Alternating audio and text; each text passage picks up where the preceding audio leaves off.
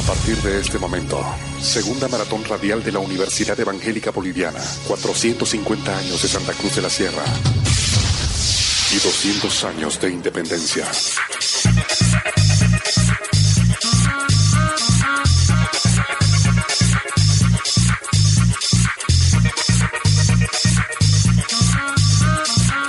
Buen día, son exactamente las 8 de la mañana con 18 minutos. Bienvenidos a la segunda maratón radial de la Universidad Evangélica Boliviana, 450 años de Santa Cruz de la Sierra y 200 años de independencia. Hoy, sábado 13 de noviembre de esta gestión, queremos agradecer a usted, amigo oyente, que por supuesto está reencontrándose con nosotros en esta segunda maratón radial de la Universidad Evangélica Boliviana. Buen día, licenciada Marta Paz está con nosotros, es la jefe de carrera de la carrera de comunicación social.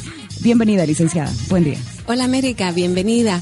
Y bienvenidos también a todos los que nos, están escuchando y nos van a seguir en esta segunda maratón radial de la Universidad Evangélica Boliviana que hemos denominado 450 años de Santa Cruz de la Sierra y 200 años de independencia. Hemos querido ponernos a tono con eh, todas, todos los festejos históricos que eh, hemos tenido este año por el Bicentenario, los que vienen el próximo año cuando se celebran los 450 años de la ciudad de Santa Cruz de la Sierra. Entonces, ojalá que todos ustedes eh, disfruten estas ocho horas, vamos a aprender muchísimo, vamos a tener muchos concursos, vamos a tener premios también. Entonces hay que estar atentos y aprovechar a nuestros invitados al máximo. Por supuesto, estaremos con personajes importantes y bueno, queremos agradecer a todas las radios que están en este preciso momento en cadena con esta maratón desde Radio Educativa FM 100.3. Gracias a Radio Amboró, a Radio Activa, también agradecemos a Radio Alternativa, Radio Centenario La Nueva, Radio América FM, Radio Tropical, Radio Oriental. También queremos agradecer a La Chonta que nos acompaña desde San Carlos, San José desde Guarnes también. Agradecemos también, por supuesto, a todas las personas que nos están auspiciando, nos están apoyando, a las instituciones que hoy están apoyándonos en esta segunda maratón radial. Gracias al Museo de Historia de la Universidad Autónoma Gabriel René Moreno, donde funciona el Centro de Estudios Cruceños. También queremos agradecer a la editorial El País, impresores de casi todo. Además, gracias a Editorial La Hoguera, también a Editorial Verbo Divino, a Levi Libros, a Ateneo Librería Café, Leer es Crecer y por supuesto a todas las personas que, eh, bueno, están formando parte de esta segunda maratón. Bien, América. Entonces, eh, este día tenemos algunos sectores que me gustaría anunciarlos. En primer lugar, vamos a hablar sobre la fundación y la independencia, cómo se fundó la ciudad, cómo fue el proceso de la independencia.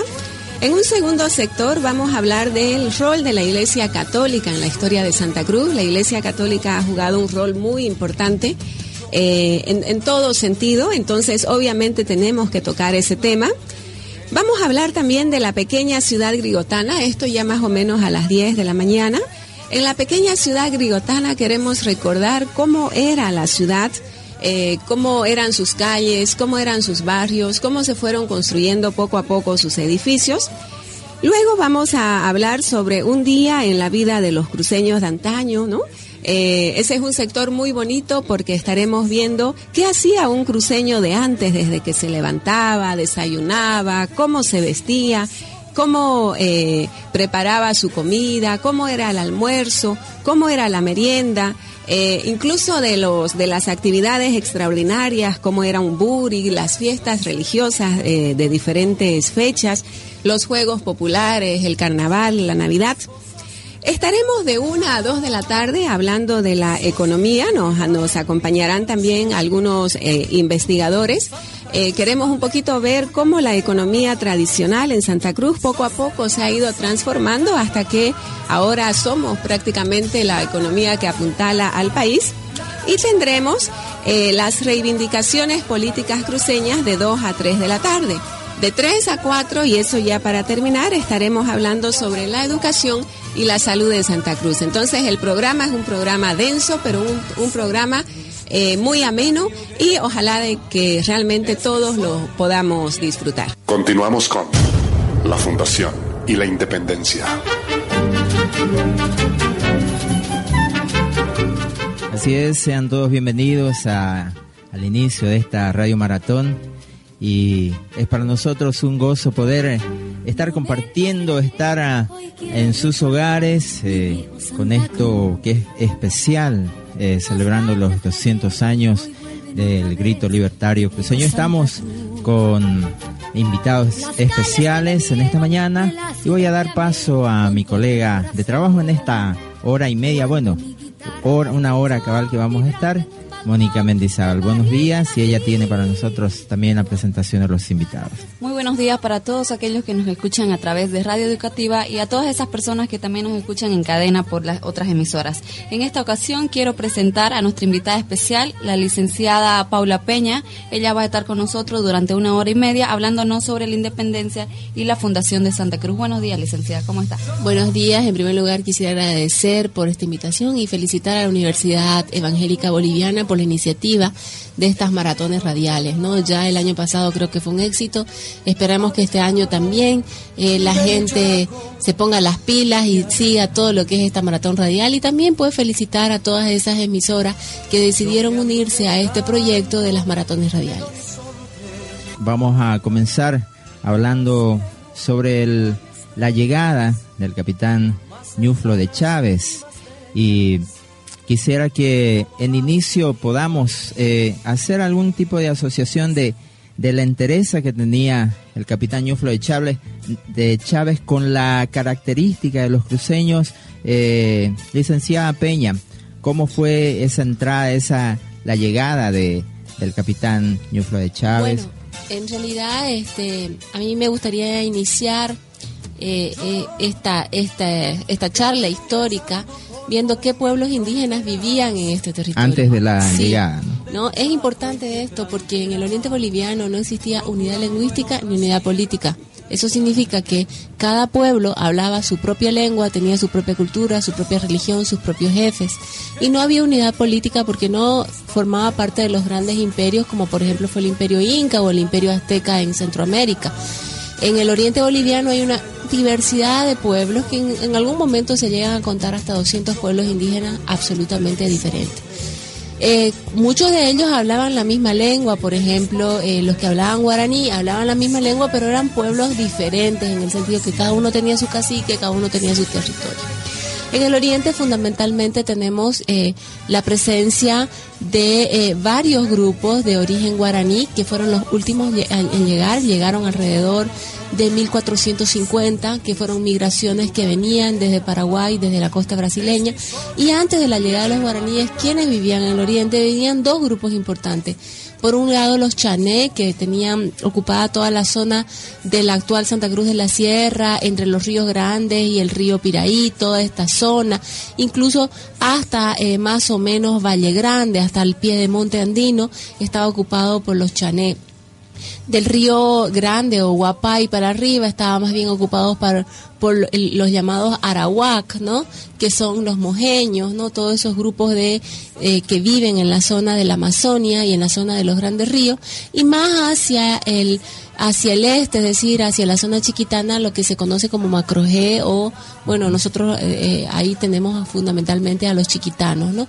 Y bueno, también otros grupos que Hoy en la actualidad este, podemos denominar a los ayoreodes que están más hacia la zona del Chaco, pero es importante tener en cuenta que en el territorio del actual oriente boliviano no había unidad lingüística ni unidad política, lo que va a ser el proceso de conquista y colonización absolutamente diferente al proceso andino que va a ser un proceso de conquista a un imperio ya eh, eh, constituido, digamos, ¿no?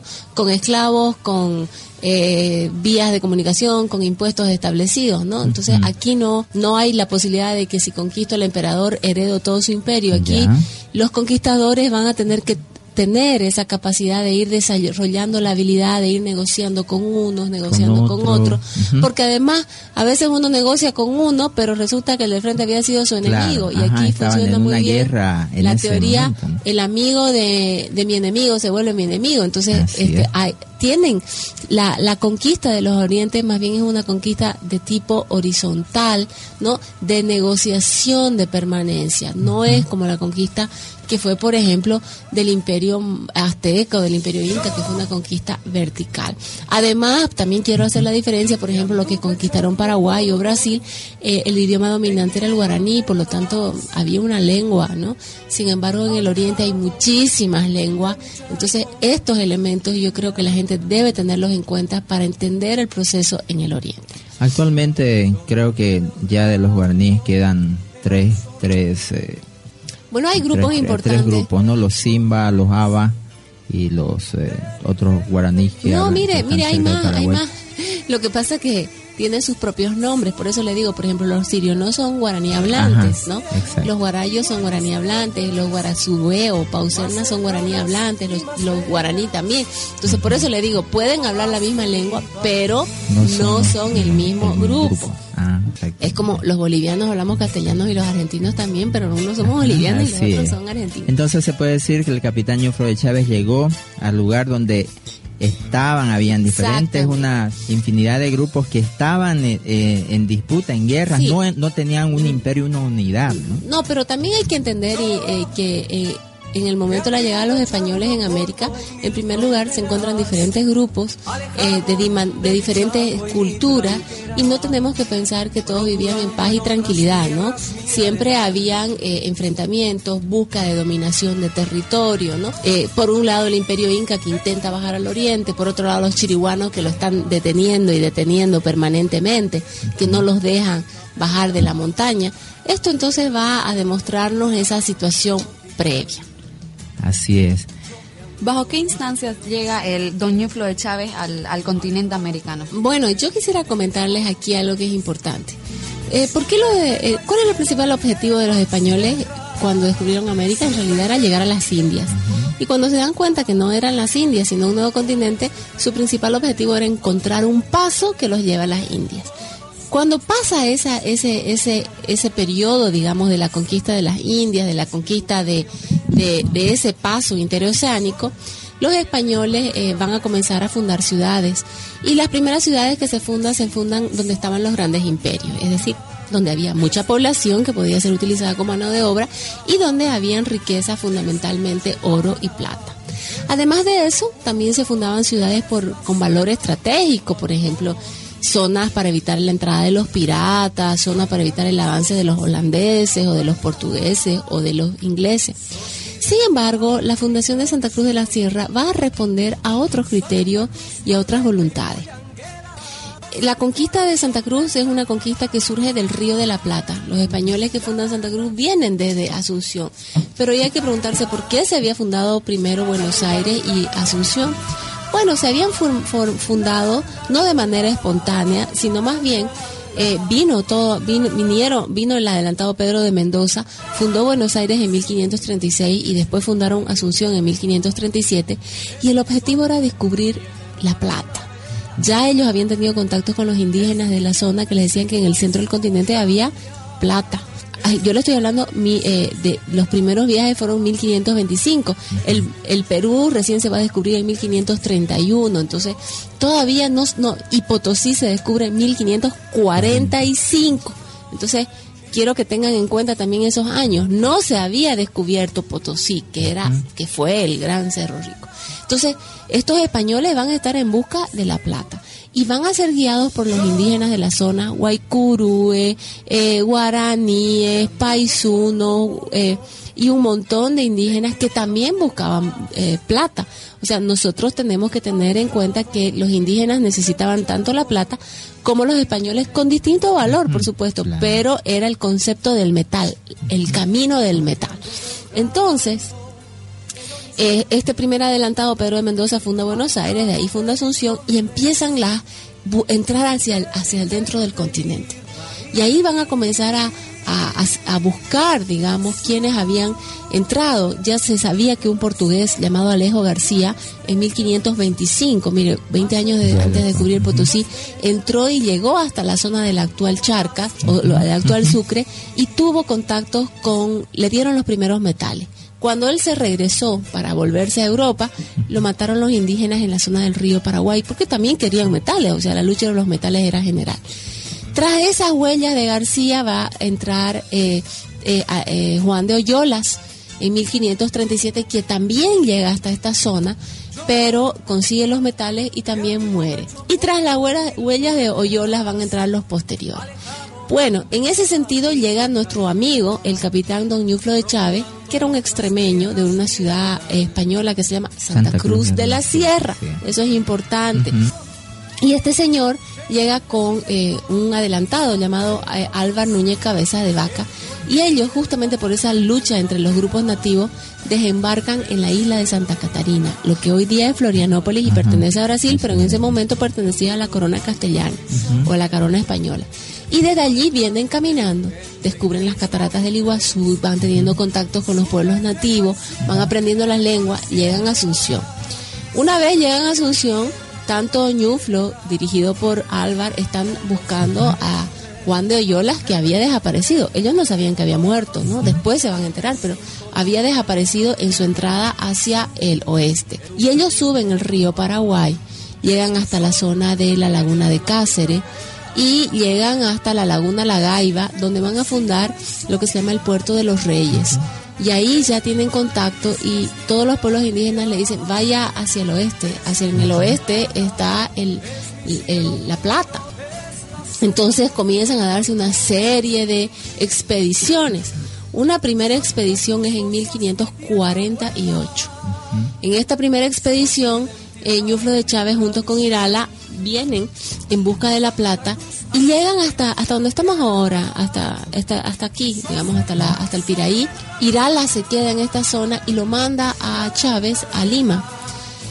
Y Chávez se va a Lima y cuando llega él a Lima se da cuenta que lo que ellos buscaban, que era la Sierra de Plata, acababa tres años antes de descubrirse como el Cerro Potosí y pide permiso al virrey para continuar las expediciones. El virrey le niega, pero ese dato es fundamental porque él se da cuenta que ya no se puede seguir hablando de la plata.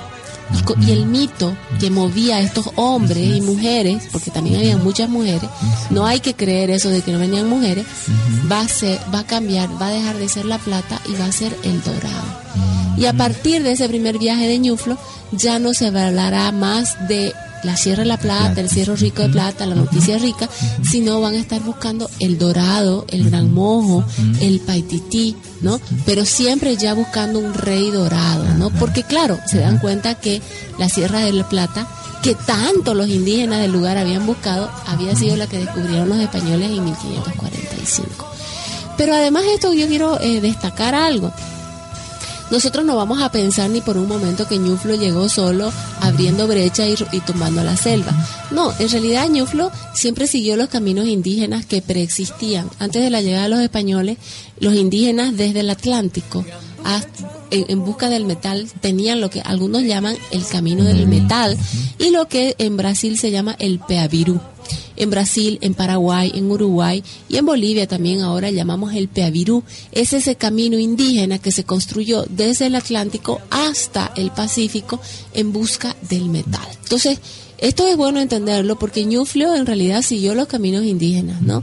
Y claro, en realidad eran unos cuantos españoles que acompañaban esos contingentes de indígenas que estaban tras el metal, ¿no?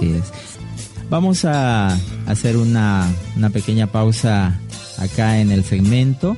Vamos a, a tener una, una canción y vamos a continuar luego desarrollando el segmento. Alejado de mi chaco y mi tranquera, procurando en otras tierras mi arenal. Yo, que no entendí el color de mis palmeras, calor de mi capela, el sueño de mi luna tropical.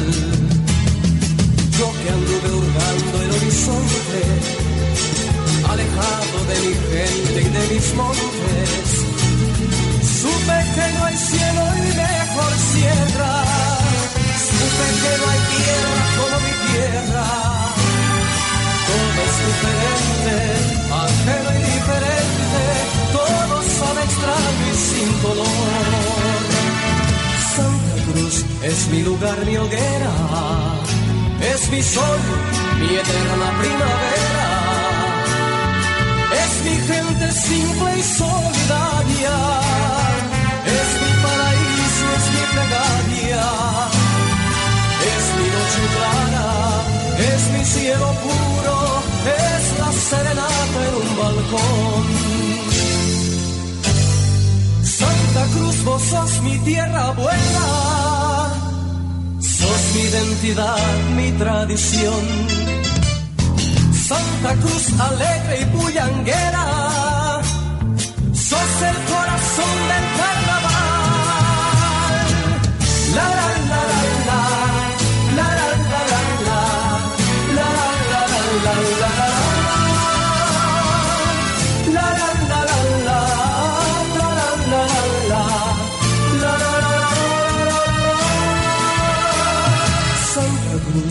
mi lugar, mi hoguera, es mi sol, mi eterna primavera.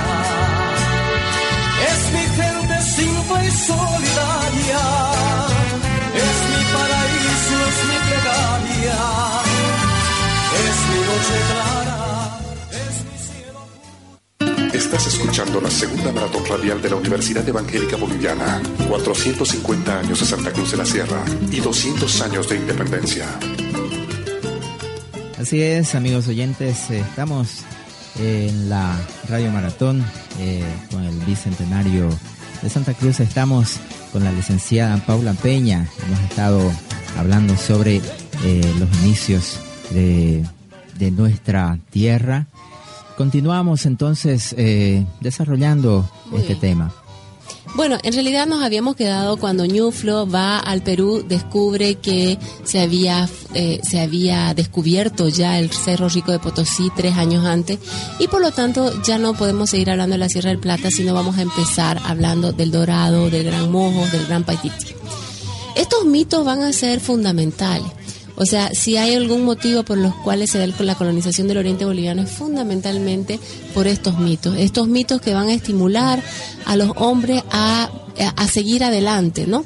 Porque además, ¿quiénes eran los que más estimulaban los, el mito? Los indígenas, ¿no? Y, dónde está? Siga más adelante, siga más adelante. Y mientras ellos avanzaban, el mito iba más rápido que ellos, ¿no? Pero esa búsqueda del dorado creo yo que ha definido la conquista y la población del oriente boliviano, incluso hasta nuestros días, ¿no? Cuando mucha gente viene a buscar su dorado a Santa Cruz, al departamento de Santa Cruz. Eh, después de ese viaje, que Ñuflo va desde Asunción hasta Lima caminando, se regresan a Asunción y ya en Asunción van a empezar a hablar del famoso El Dorado. Diez años después, en 1558, Ñuflo eh, vuelve a Lima y pide permiso al virrey para realizar la fundación. Esta vez el virrey, que se llamaba eh, eh, García Hurtado Mendoza, da, perdón, Andrés Hurtado Mendoza, no solamente le da permiso para fundar ciudades, sino que decide crear una nueva gobernación, separada de la de Asunción. Eh, esta nueva gobernación, como la de Asunción, dependen del virreinato del Perú y en lo, justi- en, lo que refiere a justicia dependerán de la audiencia de Charca. Hago esta aclaración porque es importante entender, el, Asunción dependía del Perú, por lo tanto, si Ñuflo quería fundar ciudades tenía que tener permiso de las autoridades superiores. Y las autoridades superiores o estaban en Lima, donde estaba el virrey, o estaban en España. Por supuesto, no se iban a ir a, España a pedir permiso. Se van a Lima, piden permiso, el virrey les da el permiso y crea esta nueva gobernación, que inicialmente se llama Gobernación de Mojos, pero rápidamente cambia el nombre a Gobernación de Santa Cruz de la Sierra. Con este permiso, digamos, y esta ruptura con Asunción, Ñuflo vuelve y funda la ciudad de Santa Cruz de la Sierra un 26 de febrero de 1561 en la zona de Chiquitos. En realidad, Ñuflo la funda en en un punto equidistante, a 800 kilómetros de Charcas, es decir, la capital de la audiencia de Charcas, de quien dependíamos en términos judiciales, y a 800 kilómetros de Asunción. En un punto ¿no? medio. En un punto medio. Se llama Santa Cruz de la Sierra porque su ciudad natal se llama Santa Cruz de la Sierra. Y esto hay que recalcarlo a todos porque generalmente yo he leído en algunos libros de historia que dice se llama Santa Cruz de la Sierra porque estaba al lado de una sierra. No, no hay nada más plano que chiquito, digamos. Sí. Evidentemente estaba al lado del Sutó, Claro, del Turubó, ¿no? del cerro. Pero, o sea, no es un cer, es un cer, una, Un los que loma. conocen, ¿no? No, es un cerrito, un cerrito típico de la formación chiquitana. Pero bueno, funda Santa Cruz de la Sierra el 26 de febrero y también quiero acá recalcar algo que es importante. Eh, el 90% de, su de la población que vive, que funda Santa Cruz de la Sierra son gente que viene de Asunción, ya sean españoles, ya sean criollos o ya sean mestizos asunceños. Evidentemente que cuando Ñuflo va a Lima, algunos se le suman en Lima, pero son muy poquitos. Digo esto porque he leído, sobre todo en un periódico, en un domingo, en una revista de un periódico que decía, todos los que vinieron vinieron del Perú. Eso es una falsedad y nosotros lo podemos comprobar. Cuando Ñuflo hace la repartición de encomienda, eh, y miramos a quienes le da la encomienda, el 90% de los que reciben encomienda vienen, son nacidos o venidos de Asunción. Por lo tanto, esa teoría que también vinieron del Perú, eh, eh, evidentemente eh, vinieron algunos, por supuesto, algunos. porque también están deseando encontrar el dorado. También aquí quiero romper otro mito porque generalmente, y, y lo he visto yo eh, en la universidad, algunos chicos dicen, no, es que Ñuflo vino de- del Perú, por eso fundó desde el Perú. No, No. Ñuflo, Ñuflo salió de Asunción, fue a pedir permiso al Perú y regresó. O sea, a ver, es como que ahora nos vamos a España y el avión para en San Pablo. No vamos a decir que venimos de San Pablo, venimos de Santa Cruz de la Sierra. Entonces, Claro. Ñuflo se va, pide el permiso y regresa con su permiso y establece. En 1561 forma la ciudad de Santa Cruz de la Sierra, la funda, divide la encomienda y tres años después se va a Asunción a buscar a su familia. Él era casado con Elvira de Mendoza, este, una, ella, ella era española, no había nacido en Asunción.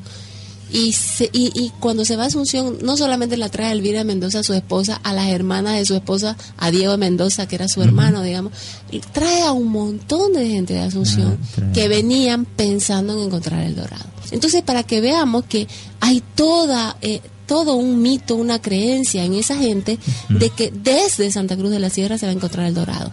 Eso también quiero aclarar. No es que en Santa Cruz estaba el dorado, sino que Santa Cruz era el punto de partida para encontrar el dorado. La ciudad de Santa Cruz de la Sierra se fundó, como les decía, en la zona de Chiquito.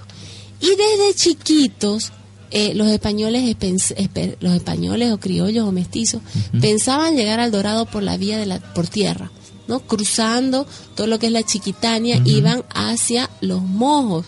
Y así se van a dar una serie de expediciones. En una de ellas muere Ñuflo, en la zona de Itatín. Y muere por, por los, Por los los itatines, que eran guaraníes, por ejemplo. Ah, Eh, guaraní hablantes, o sea, ellos eran Claro, itatines, es- pero hablaban es guaraní. Eso, ajá. eso, eso quiero hacer la diferencia. Ya, ella es un dato Mu- muy importante. Muere Ñuflo y al morir Ñuflo, este, la ciudad de Santa Cruz de la Sierra decide que su nuevo gobernador sea don Diego de Mendoza. Eh, el virrey del Perú acepta acepta que Diego de Mendoza, López de Velasco se llamaba, acepta que Diego de Mendoza sea el nuevo gobernador y eso desde 1568 y así se mantendrá hasta 1571. Licenciada, disculpe que la Corte, previo a la fundación de Santa Cruz, eh, Ñuflo de Chávez tuvo un conflicto. ¿Nos podría hablar acerca de eso? Sí, les explico. En A realidad, ver. así como los españoles de Asunción buscaban llegar al Dorado, buscaban llegar a ese mito, los españoles que vivían sobre todo en Charcas estaban necesitados de mano de obra. Y además de estar necesitados de mano de obra, estaban necesitados de encontrar una ruta al Atlántico, porque si no tenían que sacar la plata potosina, llevarla al Perú, subir a los barcos en el Pacífico, del Pacífico llevarlas a Panamá y de Panamá recién sacarlos a España. No hay canal de Panamá, ¿no? La otra ruta era bajar por el estrecho de Magallanes, pero era más peligrosa y no estaba permitida. Entonces muchos plateros eh, potosinos mandaban expediciones para ver cómo salir por Buenos Aires. Uno de estos expedicionarios era mm, Andrés Manso. Andrés Manso era eh, trabajaba para un gran eh, un gran platero potosino, pono- potosino, uno de los hombres más ricos de su momento, Pedro Ansúrez. Y ellos necesitaban mano de obra. Entonces, este señor entra al Chaco y en la zona del río Parapetí eh, toma, eh, compraba, digamos, a los esclavos de los chiriguanos. Los chiriguanos vendían a sus esclavos y se los y se los y los llevaba para trabajar a Potosí. Y ahí funda la ciudad de eh, Santo Domingo, la Nueva Rioja. Es en este momento que se va a dar ese conflicto entre Chávez y Manso. Y Chávez eh, va a ir a, a- al, va a ir a- al, al Perú, a Lima, para que el virrey dirima esa, esa situación y el virrey le da la gobernación de Santa Cruz de la Sierra a Chávez, ¿no? E- esto es importante, pero también es importante recalcar que la ciudad de, de Manso apenas vivió un par de años porque eh, los chiriguanos le prendieron fuego él- y, de- y todo y desapareció. Sí. Más que, o sea, no, no, no solamente los mataron, sino que le prenden fuego y todos los habitantes desaparecen de, de, de- del Parapetí, porque hay que entender algo, los chiriguanos eran un grupo humano que acaba, que había migrado recientemente y ellos están en disputa con los españoles porque están en disputa por dominar la mano de obra y dominar el territorio, ¿no? Entonces, eh, su actitud va a ser una actitud bélica. Además, estos chiriguanos atacan permanentemente, hay muchos atacos, ataques a Potosí y a la actual Sucre, a La Plata, porque el- ellos quieren metales, ¿no? Entonces, eh, en realidad, quienes padecían los ataques de los chiriguanos van a ser más bien los potosinos y charquinos. Y ellos van a solicitar a los cruceños que los defiendan, pero si ustedes si ustedes ve- se imaginan el mapa de Bolivia, Santa Cruz está allá en chiquito y los chiriguanos están en la cordillera. ¿Me entiendes? Están en la pie, por eso se llama Cordillera de los Chiriguanos, ¿no? En ese pie de monte andino, en lo que se llama la eh, faja subandina, en el Incahuasi, ese ese es el territorio chiqui- chiriguano, Chiriguano. que ellos ve- vinieron desde Brasil presionando, presionando, presionando, y cuando llegaron a ese territorio, se toparon con el imperio inca que a su vez quería bajar y dominar el oriente y los chiriguanos lo detenían, ¿no? Por eso es que el imperio inca no pudo avanzar sobre tierras orientales y sí los incas también que buscaban el famoso Cerro Rico, porque ellos no lo habían descubierto, ¿no? Pero sí estaban tras ese Cerro Rico. Ellos fundaron en Saipurú, que es ahora en Cordillera, ellos ahí tenían una mina, ¿no? En busca también de ese famoso Cerro Rico que Sí, este, van a ser los españoles los que los descubran en 1545. Entonces, sí hay esos conflictos. Eh, es importante tener en cuenta que entonces en el sur, en, en el pie de monte, están los los chiriguanos atacando a, a Potosí porque quieren metales. Bueno, solucionado el problema, digamos, en el 64 no solo se soluciona el problema, sino que los chiriguanos le prenden fuego a, a- Santo Domingo de la Nueva Rioja, mueren todos, ya queda la única ciudad que da Santa Cruz de la Sierra. Y Santa Cruz de la Sierra se mantendrá como la única ciudad en toda esa gobernación extensísima que va desde el río Paraguay hasta el pie de Monte Andino y arriba hasta donde llegare y al sur hasta las confluencias del Pilcomayo y el Paraguay. En ese grandísimo territorio de más de un millón y medio de kilómetros cuadrados, la única ciudad española era eh, la ciudad de Santa Cruz de la Sierra y, por supuesto, las grandes cantidades de eh, población indígena que existía. Bueno, que tampoco son millones, ¿no? No, no es que vivían eh, mu- muchísima gente. Una de las características de Santa Cruz es que hay poca, poca población. Pero de cualquier manera, se funda entonces la ciudad y la ciudad va a ser eh, la única que estará. En este momento se va a dar un conflicto grande. Yo les dije, murió Ñuflo Chávez, la ciudad lo nombra como gobernador, que además la ley española permitía eso, no, no era algo extraño, estaba permitido. La, la, la las leyes le permitían eh, elegir a sus gobernadores si había muerto sin dejar sucesor Ya. porque Ñuflo murió sin dejar sucesor, murió, lo mataron en, en dormido. Entonces, este Diego queda durante tres años y en 1571 llega un nuevo virrey al Perú, el virrey eh, Toledo. Y el virrey Toledo tenía objetivos clarísimos. Primer objetivo, dominar a los chiriguanos. Segundo objetivo, no permitir que los, con, los conquistadores y sus descendientes tomaran fuerza.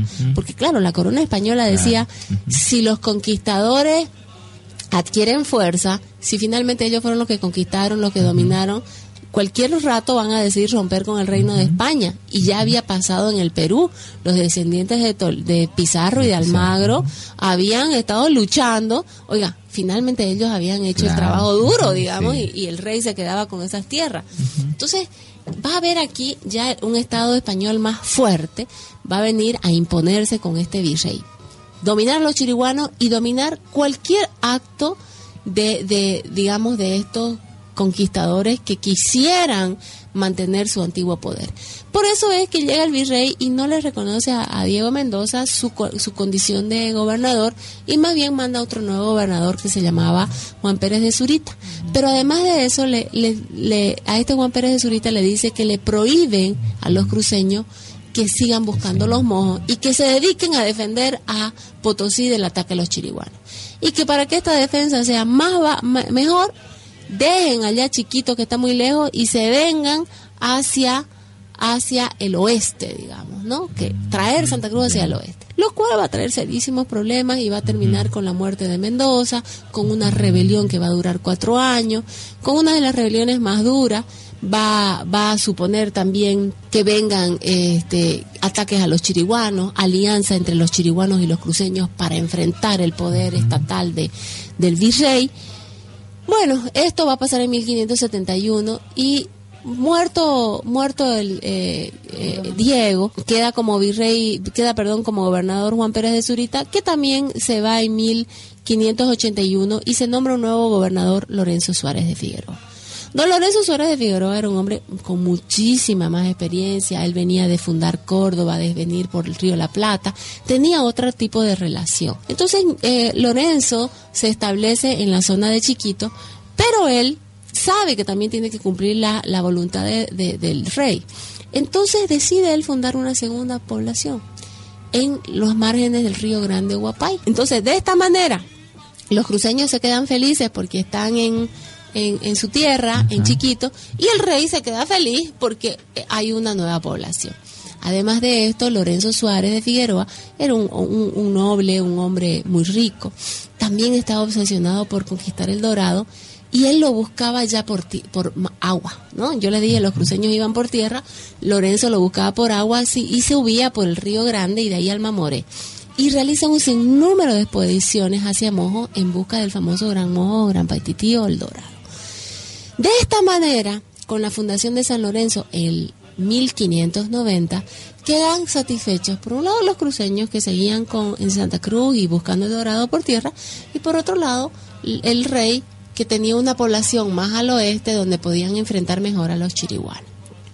Mientras tanto, digo, ya se había fundado Cochabamba, se funda en 1571, 10 años después de Santa Cruz, y Tarija en 1574, con el objetivo de detenga a los chiriguanos, ¿no? Bueno, con la fundación de San Lorenzo, San Lorenzo, ustedes saben, hasta el día de hoy el, Río Grande es bien, bien eh, caprichoso y con sus crecidas. Él la funda en agosto y en enero la tiene que trasladar a la zona de Cotoca, no a la ciudad de Cotoca actual, esa zona que los indígenas la llam- llamaban Cotocas. Y ahí está apenas cuatro años y también es una zona poco amigable, digamos, y se trasladan a la punta de Bartolomé, aquí donde estamos sobre Aquí el río de Entonces, debe quedarle claro a los estudiantes que seguía Santa Cruz como capital de la gobernación allá, y esta ciudad que se mueve dos veces, se funda en el Guapay, se va a Cotoca y se viene al Piray. Y desde 1595 se queda en el Piray. ¿Por qué? Porque el Piraí ofrece agua, este, la zona del Piraí era una zona más, era una zona para producción agrícola mejor. Como dice, decía un amigo mío, historiador ya muerto, era un vergel de joco. El joco es, el joco Lo- es la, la la base de la nuestra comida, que a ustedes ahora le dicen zapallo pero había agua, el río Piraí permitía los- las plantaciones, ¿no? Eh, es importante también tener que las ciudades se tenían que fundar en pampa, porque aquí no habían fuertes, como mucho empalizadas, ¿no? Y se fundaban en pampas para tener una mejor visibilidad. Bien, mientras tanto sigue San- a partir de 1595 ya San Lorenzo acá, Santa Cruz allá, y en 1601, 40 años después de haber fundado Santa Cruz, ya viene la, la orden de traerla.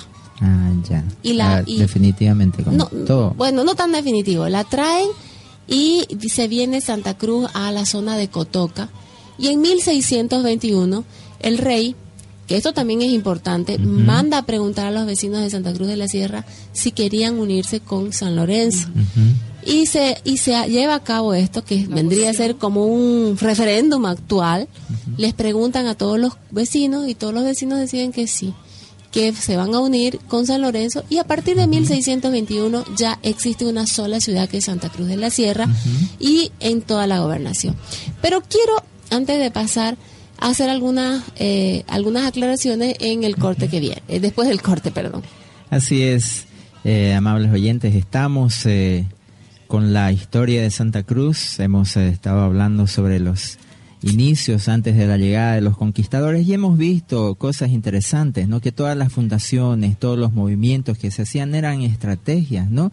Eran, ellos tenían visiones de riqueza, de grandeza, eh, al venir a estas tierras que ellos no esperaban primero encontrarse con, con este con nosotros no con, esta tierra sino que ellos buscaban otra cosa y, y bueno eh, vemos que había la búsqueda de la plata había la búsqueda de del oro habían eh, asociaciones alianzas había guerra era un mundo muy agitado quizá prácticamente como el que tenemos ahora solo que en otro aspecto vamos a ir a a una pausa musical y luego estamos en tiempo de concurso. Espero que todos los oyentes, todos los estudiantes y todos los que escuchan educativa estén tomando apuntes porque vamos a tener preguntas al respecto de lo que estamos hablando.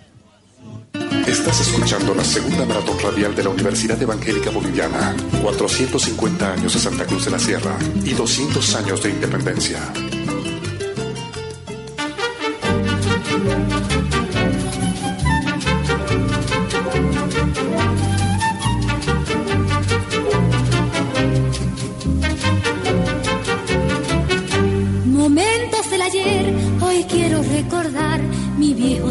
Cruz. Nostalgias del ayer, hoy vuelven otra vez mi viejo Santa Cruz.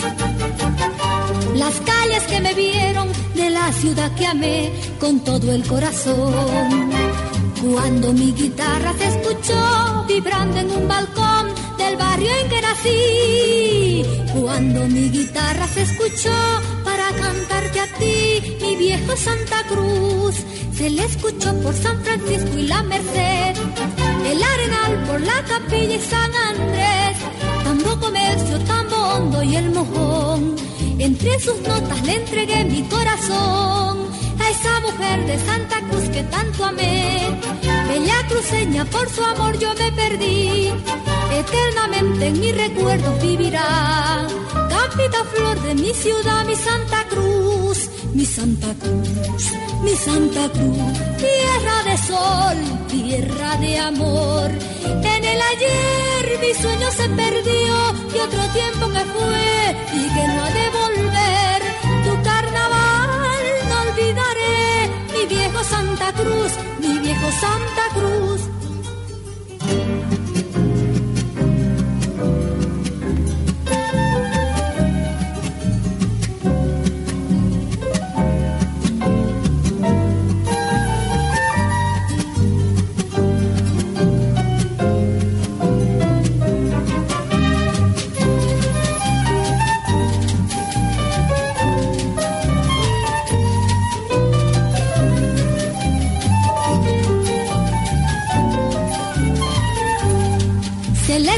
Por San Francisco y la Merced, el Arenal por la Capilla y San Andrés, Tambo Comercio, Tambo Hondo y el Mojón.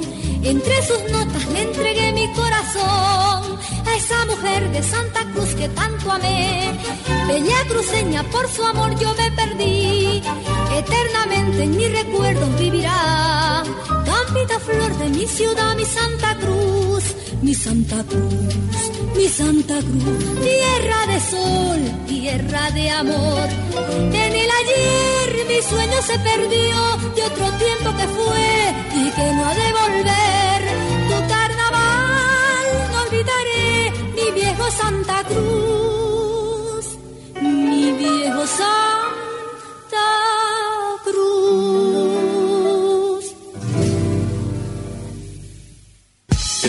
escuchando la segunda maratón radial de la Universidad Evangélica Boliviana. 450 años de Santa Cruz de la Sierra y 200 años de independencia.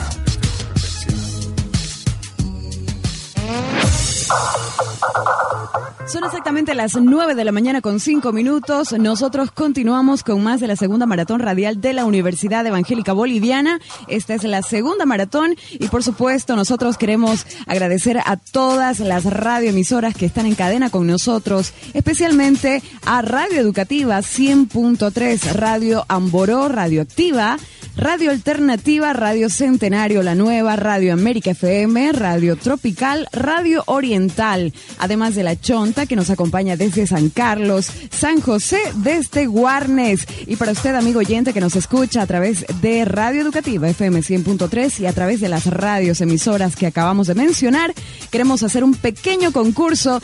Este pequeño concurso que por supuesto sé que a usted le interesa bastante. Si usted ha estado eh, desde el inicio de esta eh, segunda maratón radial, usted sabrá eh, la pregunta y la respuesta, por supuesto, a nuestra pregunta que en este preciso instante vamos a eh, pues dársela a conocer en instantes. Estuvimos con el primer sector de la Fundación y la Independencia con Paula Peña y para aquellos que han estado atentos a lo que ella vino a compartir con nosotros hablando de la historia de Santa Cruz, la fundación y la independencia, pues usted sabrá responder a esta primera pregunta. ¿Quién fundó la ciudad de Santa Cruz de la Sierra?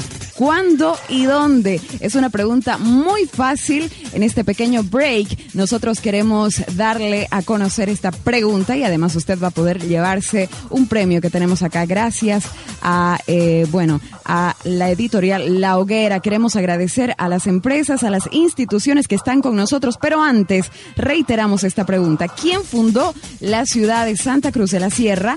¿Cuándo y dónde? Son tres preguntas en una. Mira usted, muy fácil para llevarse el libro La Francesita de Alcides Pareja. Es una publicación de Editorial La Hoguera que ofrece novedades literarias de las mejores, de los mejores autores bolivianos. Ahí está la pregunta. Usted puede llamar al 350 68 38 esa es la línea habilitada en este preciso momento para que la primera persona que se comunique con nosotros pueda hacerse acreedor de este hermoso libro, La Francesita de Alcides Pareja. Reiteramos, ¿quién fundó la ciudad de Santa Cruz de la Sierra? ¿Cuándo y dónde? Estas tres preguntas están en una para poder llevarse el libro La Francesita de Alcides Pareja. Vamos a ver quién está al otro lado de la línea telefónica. Aló, buen día. Aló, aló. Hola, buen día. Sí, este, quiero contestar la pregunta Ok, ¿con quién hablamos? con Ángel Heredia. ¿Cómo estás, Ángel? Buen día. Estás en contacto con nosotros y gracias. ¿Cuál es la respuesta correcta a la pregunta? Es este, Ñuflo de Chávez, el 26 de febrero Ya. de 1561. Ok. 1500, ¿cuánto dijiste? 61.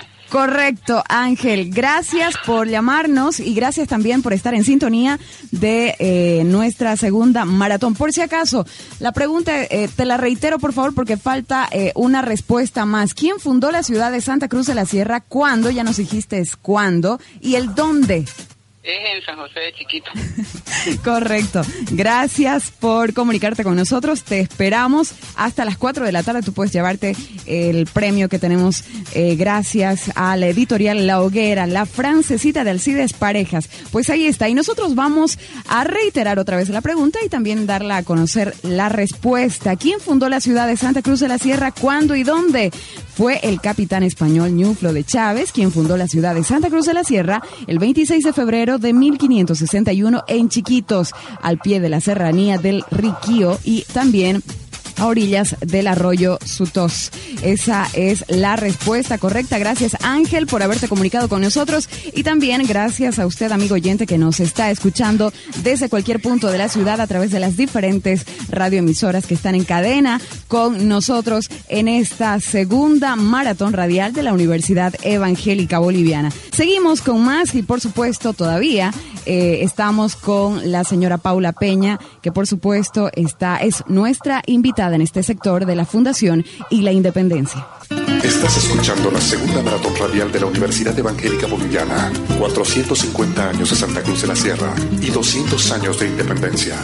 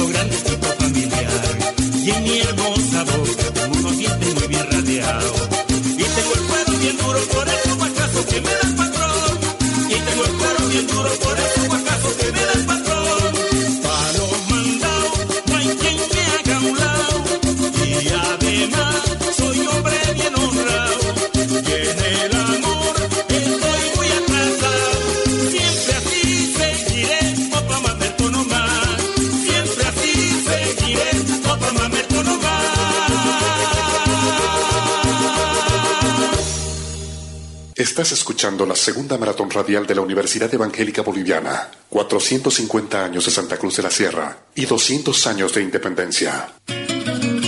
Gracias por seguir en sintonía con nosotros. Com- eh, seguimos con la licenciada Peña. En esta ocasión nos gustaría hablar de los, in- lo- los movimientos independentistas en la gobernación de Santa Cruz de la Sierra. Bueno, pero antes de entrar a ese periodo de la independencia, yo quisiera hacer aquí una aclaración, justamente por la llamada de Ángel y eh, la respuesta. Eh, evidentemente Santa Cruz de la Sierra se fundó un 26 de febrero de 1561 en la zona de Chiquitos, no en San José de Chiquitos. Por favor, eh, eso es un error que comete la gente. San José de Chiquitos es una misión jesuita que fue fundado por los jesuitas eh, en, 1500, en 1697, es decir, más de 130 años. Por favor, jóvenes, no confundan. Santa Cruz de la Sierra se fundó en la zona de Chiquitos, donde quedaba la ciudad, que se, hay ahora unas ruinas que gracias a las exploraciones del profesor eh, Eduardo Cortés en 1973 se encontraron, es a tres kilómetros de San José de Chiquitos. Por favor, no confundan. Esas ruinas estaban en, en- en- llenas de montes y durante la época eh, jesuita nunca se entró a ese lugar. Por favor, señores, San José de Chiquitos es una misión fundada por los padres jesuitas en 1697. Estamos hablando de más de 130 años después. Santa Cruz de la Sierra es una ciudad que se fundó en la zona de Chiquito, cerca de San José, sí. Es que me- lo mismo que me digan que Porongo es lo mismo que Santa Cruz o que Paurito es lo mismo que Santa Cruz. No, señores. Les pido por favor que esto lo tengan en cuenta porque mucha gente, incluso autoridades, están confundiendo permanentemente. Otro aspecto que quiero decir es que no podemos hablar, a veces escucho yo de que Santa Cruz se fundó cuatro veces. No, señores, o gente que dice, la ciudad de Santa Cruz, la primera fundación fue en Chiquito, la segunda... No, no, no, la ciudad de Santa Cruz se fundó una única vez. Se trasladó dos veces, una vez a la zona de Cotoca y la segunda vez a donde estamos en el Piraí. Y en ese segundo traslado se fusionó con otra ciudad, la de San Lorenzo. Pero tanto Santa Cruz como San Lorenzo se fundaron una única vez. No podemos hablar de primera, segunda o tercera fundación. Las ciudades españolas, muchas se trasladaban, no solamente nosotros.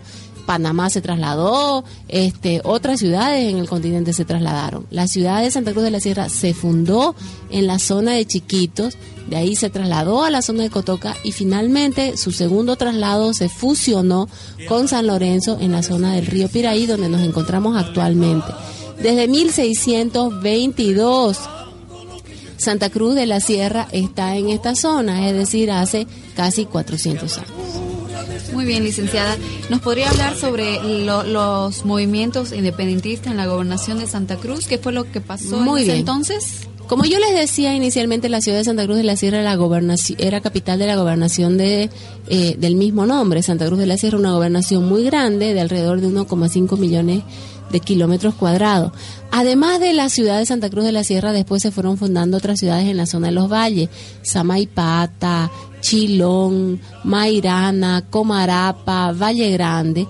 Y cuando llegaron los jesuitas, en 1691 se fundaron las misiones de Chiquito y en 1682, es decir, 11 años, eh, 9 años antes, se fundaron las misiones de Mojos. Esto era todo lo que, habita, lo que existía en Santa Cruz. En la zona de la cordillera actual, eh, recién las, las misiones se fundaron un poquito antes de la independencia. Por lo tanto, cuando se inicia el proceso de independencia hay que hacer unas aclaraciones. La primera es que la audiencia de Charcas, al territorio que dependía eh, la gobernación de Santa Cruz de la Sierra, pasó a depender del Virreinato de Buenos Aires. En 1776 la audiencia de Charcas ya no dependió más del Virreinato del Perú y pasamos a depender de Buenos Aires. Esto es importante porque por eso es que entran los ejércitos argentinos, o que nosotros conocemos como auxiliares ar- argentinos, o eh, expedicionarios, vienen de Buenos Aires porque Santa Cruz dependía de Buenos Aires. Eh, el proceso de independencia en Santa Cruz se va a iniciar lo mismo que en las otras zonas de la audiencia de Charca, lo que alguna gente llama vulgarmente el Alto Perú. Yo no llamo el Alto Perú porque el nombre correcto es audiencia de Charca. Alto Perú se refería fundamentalmente a las regiones altas, ¿no? Audiencia de Charca eh, engloba el oriente. Entonces, esta, en esta zona se van a dar los primeros levantamientos. Por ejemplo, el 25 de mayo en Chuquisaca, la capital de la audiencia, se va a dar el primer levantamiento contra eh, la invasión francesa y la voluntad de formar una junta de gobierno que eh, eh, va a ser reprimida. El 16 de julio se da otro levantamiento en la ciudad de La Paz, que también pertenecía a Buenos Aires, y ese levantamiento que va a estar dirigido por Pedro Domingo Murillo también va a ser reprimido. Y hay algo que poca gente conoce, en Santa Cruz de la Sierra también se da un levantamiento en mil qui- 1809, que es el levantamiento de los negros libres, de los esclavos y de los indios tributarios. Esto- estos grupos sociales es en realidad la, la, el levantamiento más social, porque el levantamiento tanto de, de, Chu- de Chuquisaca o Sucre o La Paz fueron el levantamiento de los criollos, sin embargo en Santa Cruz se da de las poblaciones marginadas, que eran los indígenas tributarios negros y negros esclavos. Sin embargo, esta, esta rebelión no tiene éxito, va a ser rápidamente reprimida igual que las otras. Sin embargo, en 1810 la situación va a cambiar. ¿Por qué? Porque en Buenos Aires los porteños, los que vivían en Buenos Aires, lo destituyen al eh, virrey y ponen a una junta de gobierno. Es decir, si el rey estaba preso, el virrey ya no tiene poder y los criollos van a formar una junta de gobierno. Y es esta junta de gobierno la que va a mandar sus emisarios a la a todo el virreinato de Buenos Aires, es decir, a lo que ahora es Uruguay, a lo que ahora es Paraguay, a Córdoba, a Tucumán, a Mendoza, a Cochabamba, a Potosí, a La Paz, a Santa Cruz de la Sierra, va a mandar a sus emisarios para que reconozcan esta junta. Fue así que estos emisarios entran, bueno, primero van a los otros lados, Córdoba, Tucumán, eh, Montevideo, Asunción, y llegan a Cochabamba el 14 de febrero de 1810 y Cochabamba deci- decide sacar al gobernador y poner a un representante de la nueva junta de gobierno. Lo mismo pasa en Santa Cruz. En Santa Cruz el proceso va a ser muy especial porque va a estar dirigido por un abogado y por un militar. El militar era el coronel Antonio Suárez. ¿Y por qué es el militar? Porque se necesita el apoyo de la fuerza militar. O sea, no era posible hacer el levantamiento sin tener el apoyo de la fuerza militar. Y segundo era el abogado eh, Antonio Vicente Seoane, que él era un abogado que estaba de acuerdo con las ideas de la libertad. Seoane y Suárez entran al cabildo, destituyen al subdelegado Toledo Pimentel y el cabildo en pleno, salvo uno, pero todos los demás miembros del cabildo reconocen a la, a- al, al poder de Suárez y Seoane y lo sacan al subdelegado y forman una junta de gobierno. Esta junta de gobierno para gobernarse mientras el rey estuviera preso.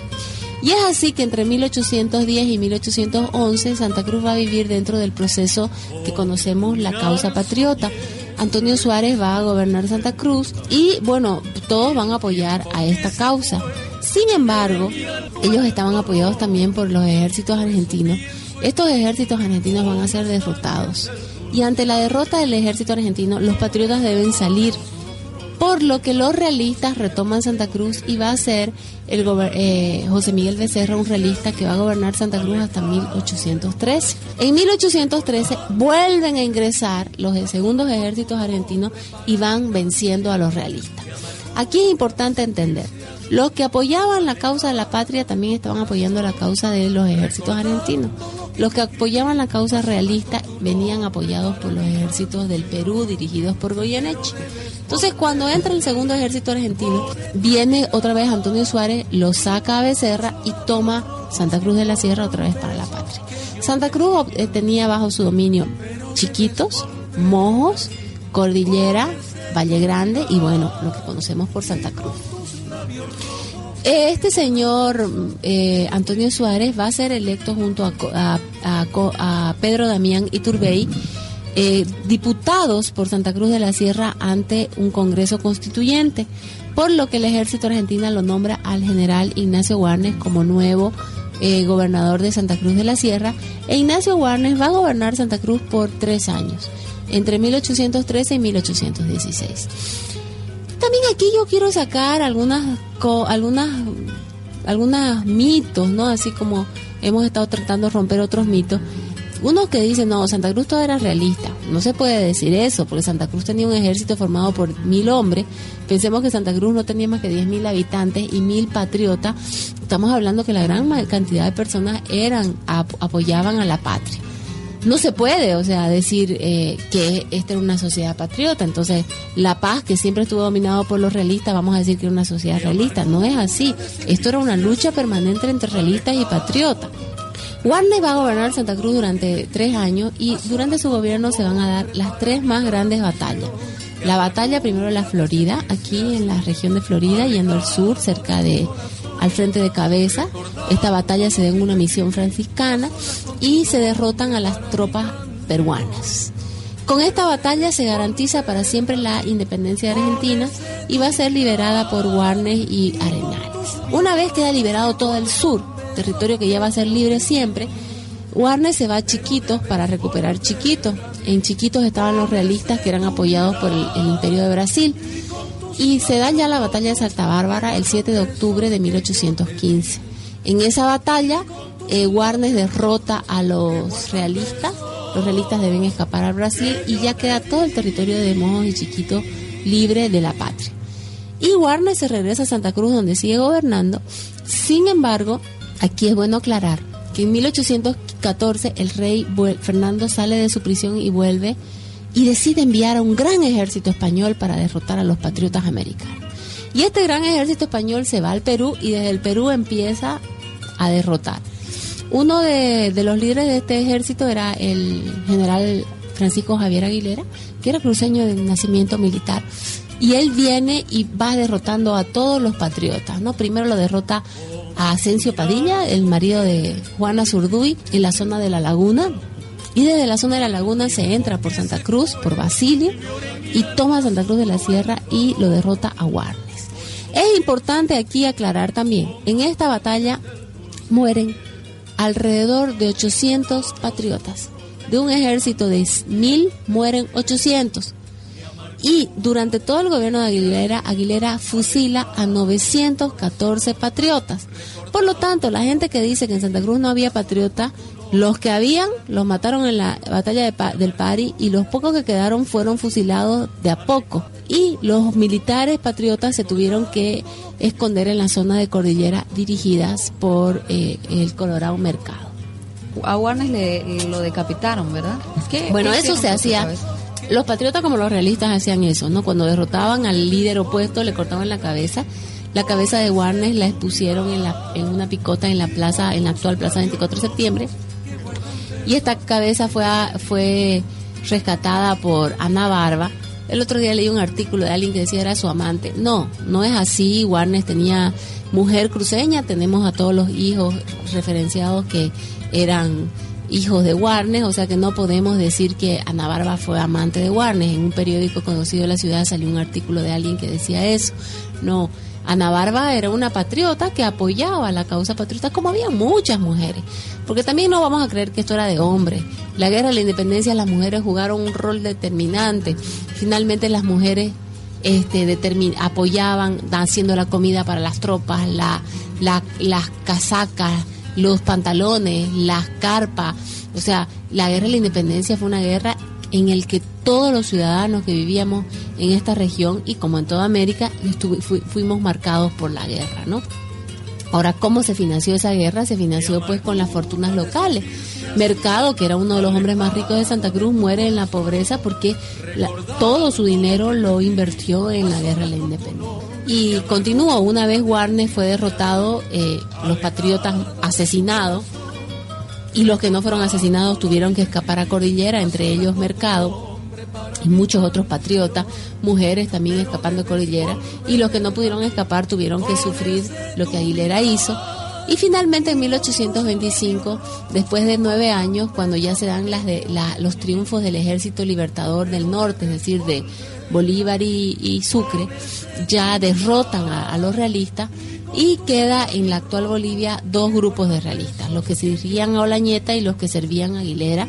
Y en ese sentido Sucre negocia con Aguilera, Aguilera sale y Mercado toma la ciudad de Santa Cruz de la Sierra y Santa Cruz decide proclamar la independencia el 14 de febrero de 1825. A partir de ese momento, este, Sucre nombra a un presidente del departamento, que es José Videla, y José Videla viene como presidente del departamento para organizar esta ciudad, esta ciudad y este departamento. Primero, eh, para elegir a los representantes ante la Asamblea Constituyente, que van a ser elegidos eh, Caballero y Seoane. De Cordillera no se eligió a nadie. En Chiquito no se permitió que fueran, pero finalmente llegaron. Y de Mojos tampoco, sí hubo elección, pero no se permitió que fueran. Y finalmente, en 1825, Santa Cruz va a firmar el acta de independencia de la nueva República Bolivia y en 1826 va a elegir a sus cinco representantes ante la primera Asamblea Constituyente que se llevó a cabo en 1826. Licenciada Peña, ¿por qué no se celebra esta fecha, eh, la, la, La del 14 de febrero.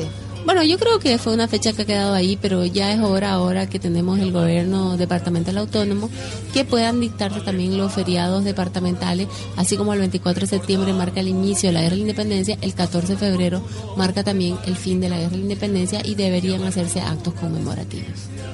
Es así como estamos con la licenciada Paula Peña. Eh, muchas, eh, habían, hay muchas dudas que hemos aclarado, licenciada, y muchas gracias por eso. Esperamos también. que sea así, ¿no? y eh, yo creo que nuestros oyentes también eh, han despejado algunas dudas y eh, en la en la escuela incluso en las universidades muchas veces no se nos dice o quizás los datos que tenemos no son los ciertos o hay mala interpretación O, va, o sea, lo que pasa es que recién ahora tenemos organizados los archivos, ¿no? Por ejemplo, en el Museo de Historia, donde están los archivos históricos, porque tenemos varios archivos históricos, ya se están viendo a la luz de nuevos datos. Hay que tener en cuenta que le- la, la- la historia es una ciencia en constante hacer, digamos. Los historiadores no tenemos la verdad absoluta y lo sabemos. Nosotros decimos lo que sabemos hasta hoy en función de los documentos. De los documentos. Pero no sabemos qué puede aparecer después, ¿no? Entonces, muchas de las cosas que nosotros vamos, incluso uno mismo a veces dice algo y de- después va descubriendo o va siguiendo investigando y encontrando otras cosas. Por eso es que la ciencia histórica es una de las ciencias que se va en permanente confección y de eso es lo que se trata, que las nuevas generaciones sigan aportando. Licenciada, muchísimas gracias por su participación. Ha sido para nosotros eh, muy bueno conocerla, compartir con usted. Y vamos a ir a una pausa musical aquí en la Radio Maratón del Bicentenario por Educativa 100.3.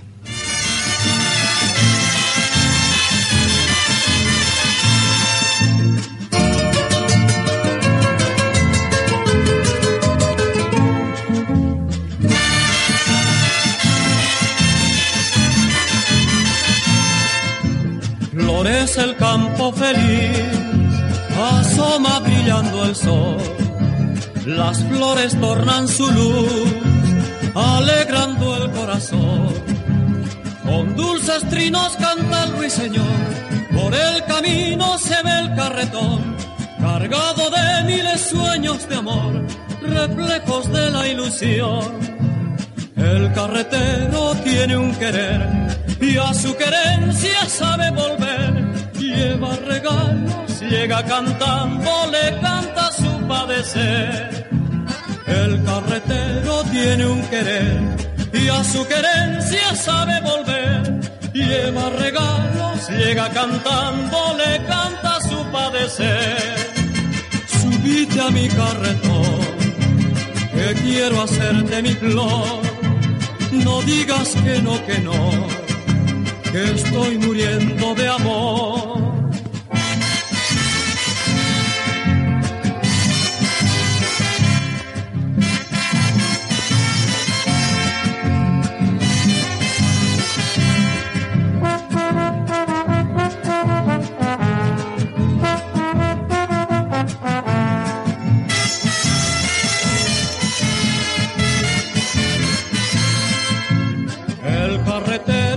Tiene un querer y a su querencia sabe volver. Lleva regalos, llega cantando, le canta su padecer. El carretero tiene un querer y a su querencia sabe volver. Lleva regalos, ella cantando le canta su padecer. Subite a mi carretón, que quiero hacerte mi flor. No digas que no, que no, que estoy muriendo de amor. Subite a mi carretón, que quiero hacerte mi flor. No digas que no, que no, que estoy muriendo de amor. Estás escuchando la segunda maratón radial de la Universidad Evangélica Boliviana. 450 años de Santa Cruz de la Sierra y 200 años de independencia.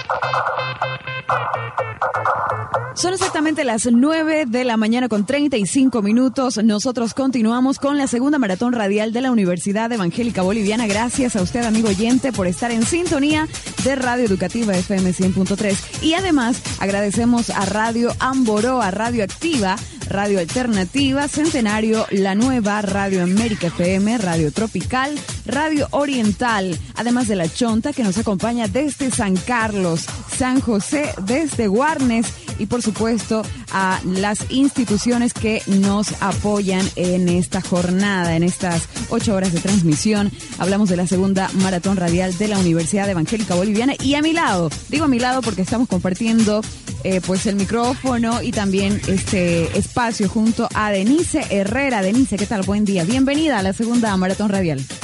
Eh, las gracias para las gracias de verdad por la invitación y obviamente estamos listos para poder recibir y hacer participar por si acaso a todas las personas que están escuchando la radio en este preciso momento. Así que para todos ustedes quienes se vienen incorporando a la sintonía de Radio Educativa 100.3 eh, estamos haciendo un concurso. Por cierto las llamadas telefónicas usted las puede hacer ingresar en este momento contestando a la siguiente pregunta. Y escuche usted muy bien cuál es la pregunta para en esta ocasión Qué fabuloso reino era el que buscaba Ñuflo de Chávez en sus andanzas por el oriente boliviano. Ahí está la, pregunta, vamos a ver, una vez más la vamos a repetir para que usted, estimado oyente, eh, pueda contestarla correctamente y se pueda comunicar con nosotros. La pregunta es, ¿qué fabuloso reino era el que buscaba Ñuflo de Chávez en sus andanzas por el oriente boliviano? Esa es la pregunta, una pregunta muy sencilla para usted, así que para que usted pueda comunicarse a nuestra línea telefónica acá de la 100.3, la línea fija 350-6838, para que usted pueda hacer ingresar su llamada telefónica en este preciso momento. Aguardamos el contacto para que usted haga ingresar su llamada 350-6838. Ahí está la pregunta bastante fácil y tenemos a una persona al otro lado de la línea. Vamos a ver, Denise. Ahí está, la tenemos. Eh, aló, buenos días. ¿Con quién tenemos el gusto de hablar? ¿Cuál es su nombre? Mi nombre es Dionisio Morales. Muy bien, Dionisio Morales, bienvenido a la sintonía. Y la respuesta es... Creo que lo que él buscaba era el, el, el dorado o el gran 25. Y la respuesta es correcta. Muy bien, el señor Dionisio. Dios lo bendiga grandemente. Gracias por participar. Gracias, hasta luego. Ahí está la respuesta correcta. La pregunta, reiteramos, ¿qué fabuloso reino era el que buscaba Ñuflo de Chávez en sus andanzas por el oriente boliviano? Es una pregunta bastante fácil y la respuesta que nuestro amigo Dionisio acaba de darla. El fabuloso reino del Gran Mojo, Gran Paititi o El Dorado motivó muchas de las travesías de Ñuflo de Chávez por el oriente boliviano. Y queremos que, eh, bueno, doña Paula Peña, que está con nosotros, pueda hablarnos un poquito más de esto. Por ejemplo, el Gran Mojo, el Gran Paititi, el Dorado, ¿son exactamente lo mismo, doña Paula? En realidad, eh, no es lo mismo en el sentido de que cada mito se va desarrollando en diferentes momentos. Pero sí es importante tener en cuenta que el principal motivo de la llegada de los conquistadores a este territorio fue en busca de un mito. Ese mito fue cambiando. Primero dijimos que era la Sierra de Plata, la noticia rica, y que cuando Ñuflo sabe que se descubre, eh, que ya está descubierto el Potosí, pasa al Dorado. En algunos momentos se llamó el Dorado, el Candire, eh, el Gran Mojo, el Gran Paitití. Eso dependía, ¿no? Porque a veces este, los conquistadores tenían eh, noticias que le iban dando los indígenas o iban desarrollándose esos mitos y cada vez se desarrollaba un mito podía cambiar de nombre. En realidad, eh, lo que podemos decir que es igual es la búsqueda de una tierra rica, muy poblada, eh, con mucha riqueza, con mucha agua, eh, con metales, ¿no? Y con un gran rey que supuestamente estaba cubierto en oro. Cada, cada generación, cada grupo humano iba desarrollando estos mitos, ¿no? Muchos hablan mucho tiempo del Paititi, ¿no? Y hay, bueno, también hay que decir que este, este mito no solamente era cre- cre- creído por los conquistadores, era creído por los conquistadores, por los soldados, por los nobles, por los padres jesuitas. Mucha gente vino. Tenemos el, el caso de un gobernador, Mateo de Luna, que él dice que conoció en, en la corte del rey a un inglés que le había dicho que él tenía los datos que desde Santa Cruz de la Sierra se iba a encontrar el famoso mito del Dorado. Entonces este señor le pide al rey que le dé la gobernación para venir al Dorado. Tenemos el caso de Lorenzo Suárez de Figueroa que queda en la pobreza absoluta porque esto también es importante recalcar. Los- la gente que hacía sus entradas descubridoras tenía que financiarlas con sus propios dineros. No es que la corona le financiaba, ¿no? Entonces, cada entrada descubridora eran hombres, animales, ¿no? Y a veces uno lee sus diarios y dice, ah, lo único que hemos encontrado es muchos pastizales, ¿no? O lo único que hemos encontrado es suficiente agua. Porque también hay que tener en cuenta que de Santa Cruz no se puede salir todo el tiempo. En Santa Cruz hay dos, dos temporadas, la seca y la de lluvia. Entonces, en tiempo de lluvia nadie iba a hacer una expedición porque se quedaba en la mitad del monte y no regresaba. Generalmente las expediciones se hacían en tiempo seco y a veces era tanta la seca que no había ni agua para tomar. Entonces, entre mayo y, y noviembre se hacían las expediciones. Y bueno, pues las expediciones podían durar seis meses, como un año, como dos años, ¿no? Estos hombres que iban. Y de ahí cuando se regresaban nunca encontraron tal mito, ¿no? Pero sí, por supuesto, esto significa que co- recorrieron el territorio.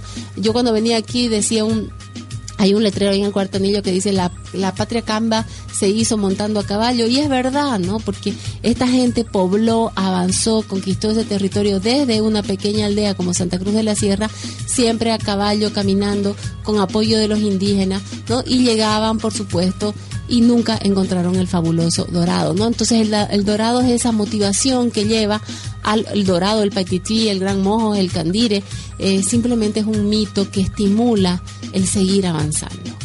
Muchísimas gracias. Ahí está la aclaración a la respuesta a la pregunta y también a la respuesta que ustedes acaban de escuchar. Estamos a 9 con 41 minutos, hoy 13 de noviembre. También queremos recordarle a usted, amigo, que está en sintonía de las diferentes radios que están en cadena con nosotros, aparte de Radio Educativa, también Radio Amboró, Radio Activa, Alternativa, Centenario La Nueva, Radio América, Tropical Oriental y bueno, aquellos que por supuesto están desde muy temprano en sintonía de esta segunda maratón radial de la Universidad Evangélica Boliviana. Queremos recordarles de que todavía este es el principio de todo lo bueno, de toda la historia de Santa Cruz, por supuesto, en su bicentenario. Vamos a irnos a una pausa musical y luego estaremos con más preguntas, más concursos y por supuesto también tenemos premios importantes en este espacio, en esta segunda eh, maratón radial. Queremos agradecer, antes de irnos a la pausa musical,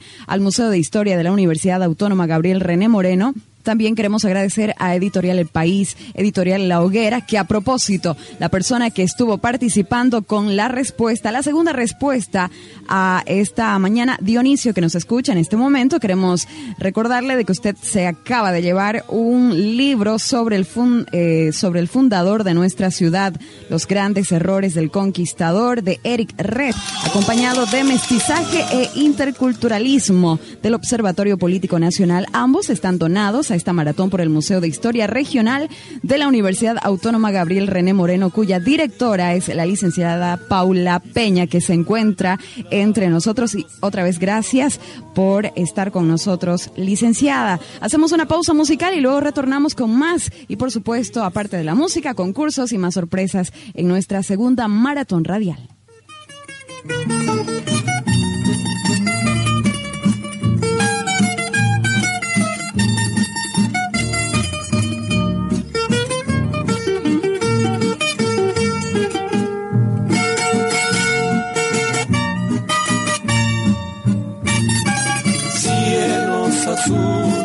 Ensueño, siempre llenos de luz y de amor. Esta noche romántica sueño con tus dulces mujeres en flor, ojos profundos radiantes que en el limpio espejo del río resplandecen cual bellos diamantes se vierten en claro rocío. Amor, que pasas cantando, diciendo dulces mentiras, tan bellas cosas inspiras que morirás perfumando. Cuando a tu reja florida luna de plata, como una ave perseguida, volará mi serenata.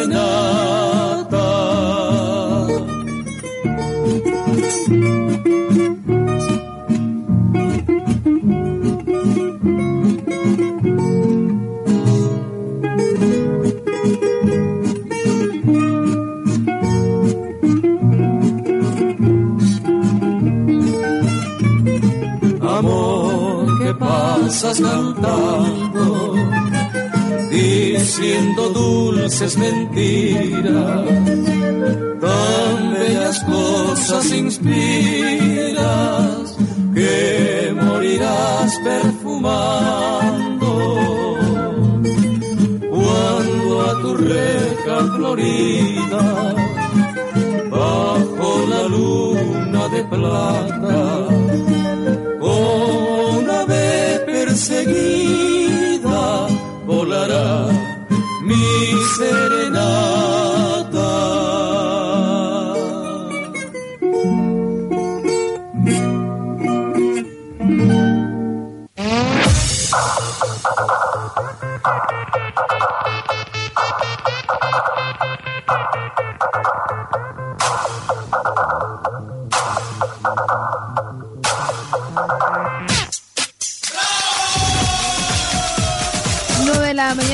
36 minutos en todo el territorio de Santa Cruz de la Sierra y seguimos en la segunda versión de las maratonas radial aquí en, por Radio Educativa 100.3. Saludamos también a todas las emisoras que están acompañándonos a esta hora de la mañana. Y usted, estimado oyente, también la invitación está hecha para que usted en este preciso momento vamos a habilitar nuestra línea telefónica y te la vamos a reiterar en este preciso momento 350 68 38 350 6838 esa es la línea telefónica para que usted en este momento vamos a hacer lo siguiente. Usted va a poder llamar, vamos a sacar su llamadita al aire y usted va a poder hacerle una pregunta aquí a nuestra invitada en esta mañana para que ella gustosamente pueda despejar alguna duda, quizás si usted tenga o hacer alguna curiosidad, no sé, tiene alguna curiosidad, quizás algo que quiera quisiera preguntarle, pues ella está dispuesta también para poder responder a cada una de sus interrogantes y a cada una de las preguntas que usted pues vaya a formular en esta mañana. Reiteramos nuevamente, estamos habilitando nuestra línea telefónica para que usted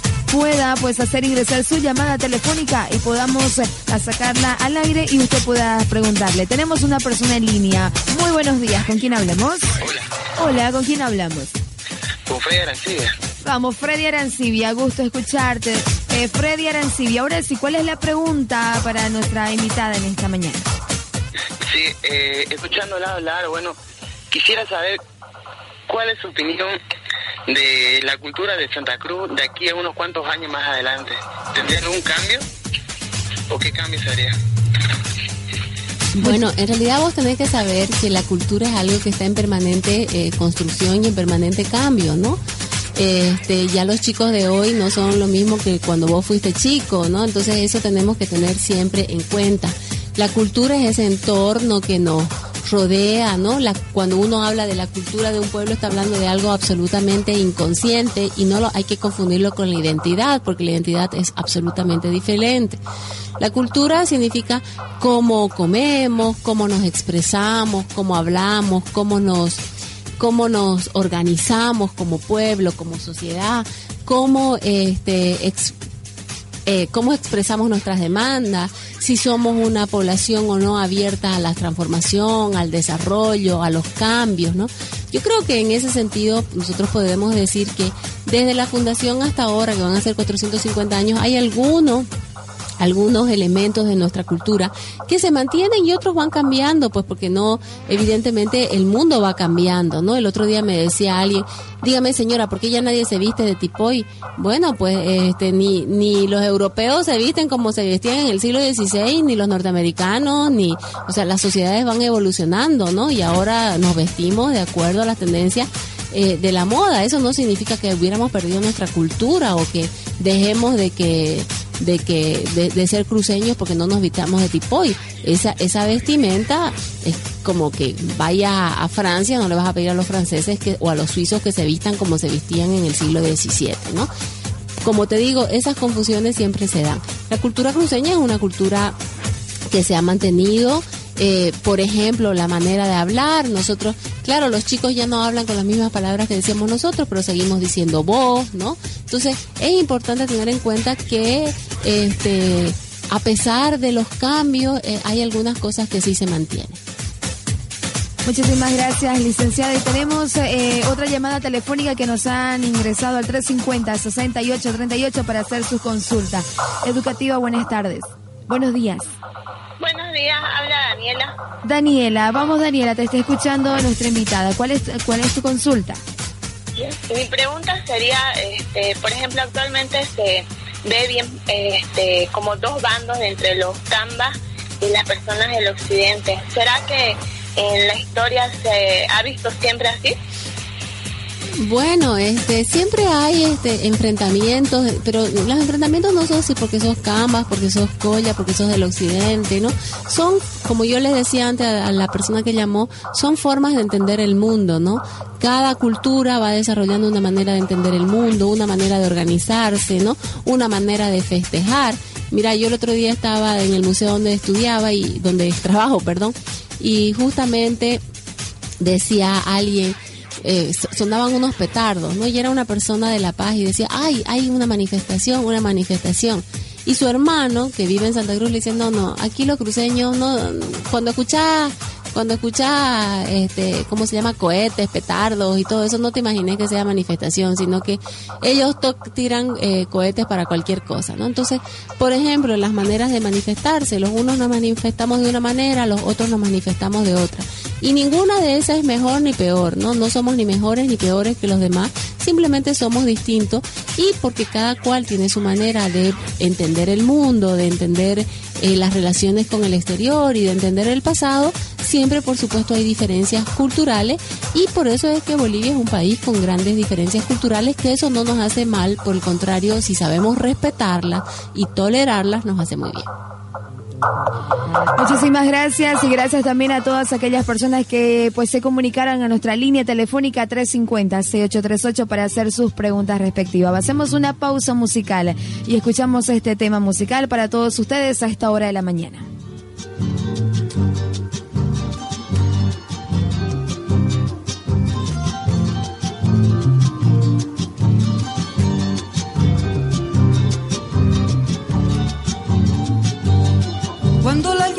Canta un taquirari entre las hojas de un gran otacú, aquí muy dentro rebalsa mi tari, mi corazón que fue tari en Tisú.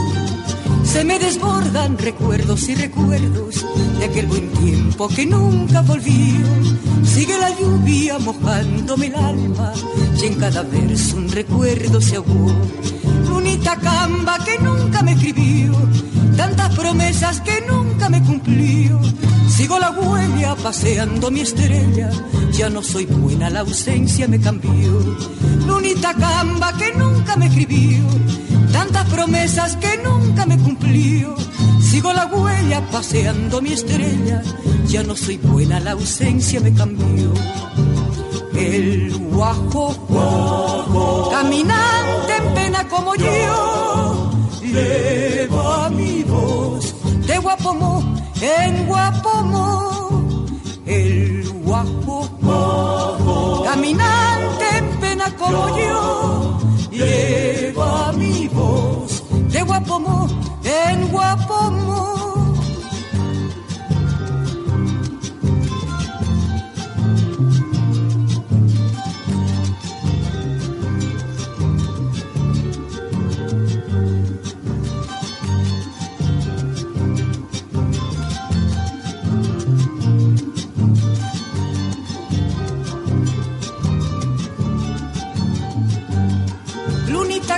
Que nunca me escribió, tantas promesas que nunca me cumplió.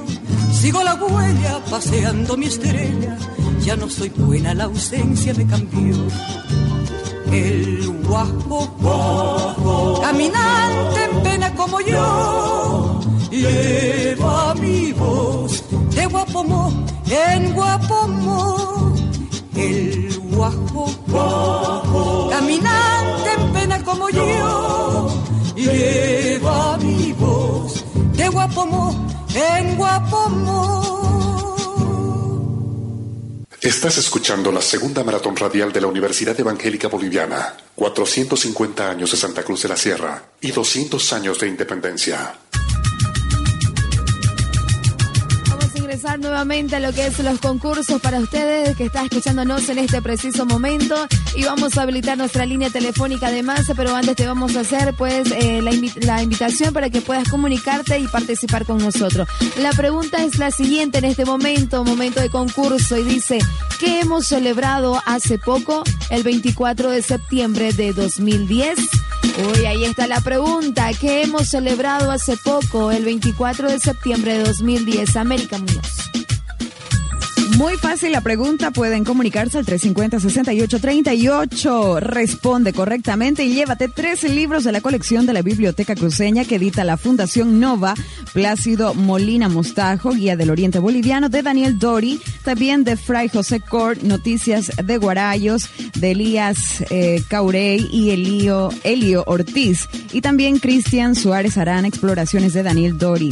Esa es la pregunta y esos son los premios que hemos celebrado hace poco, el 24 de septiembre de 2010. La pregunta.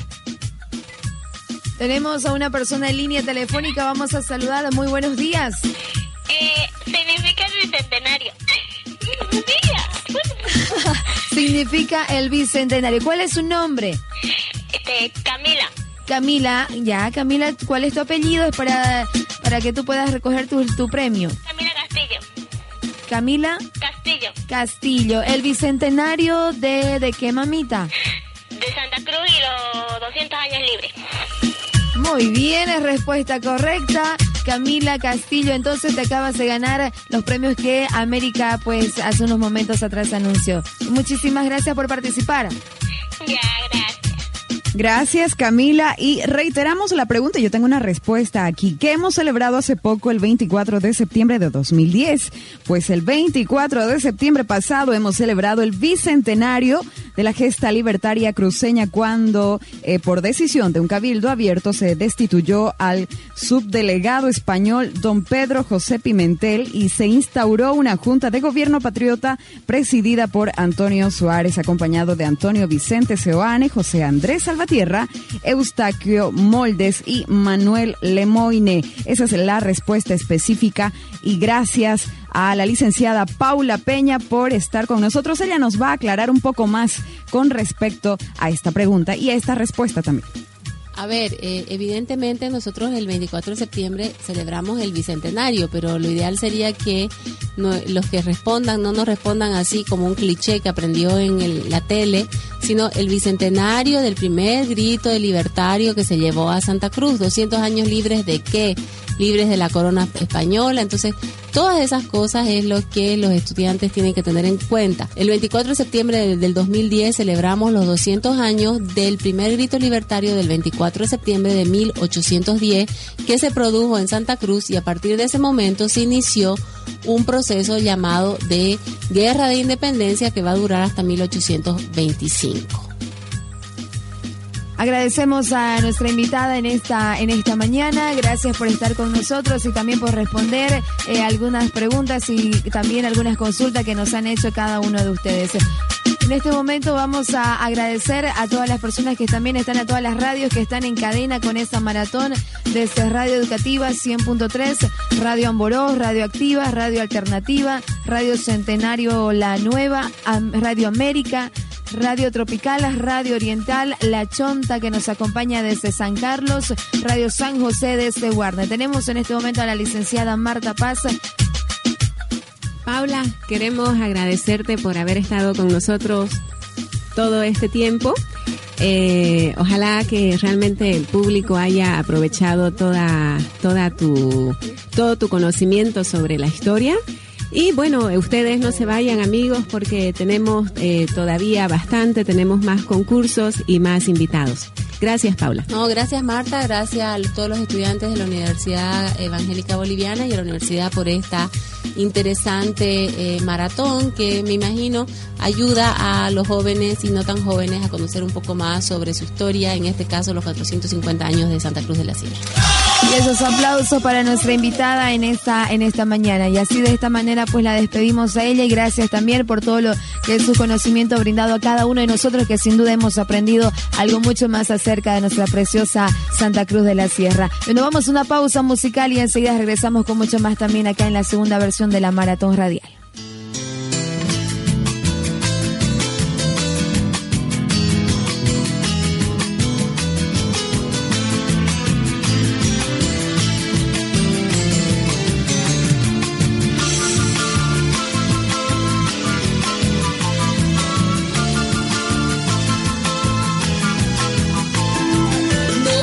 Santa Cruz, contigo me quiero casar.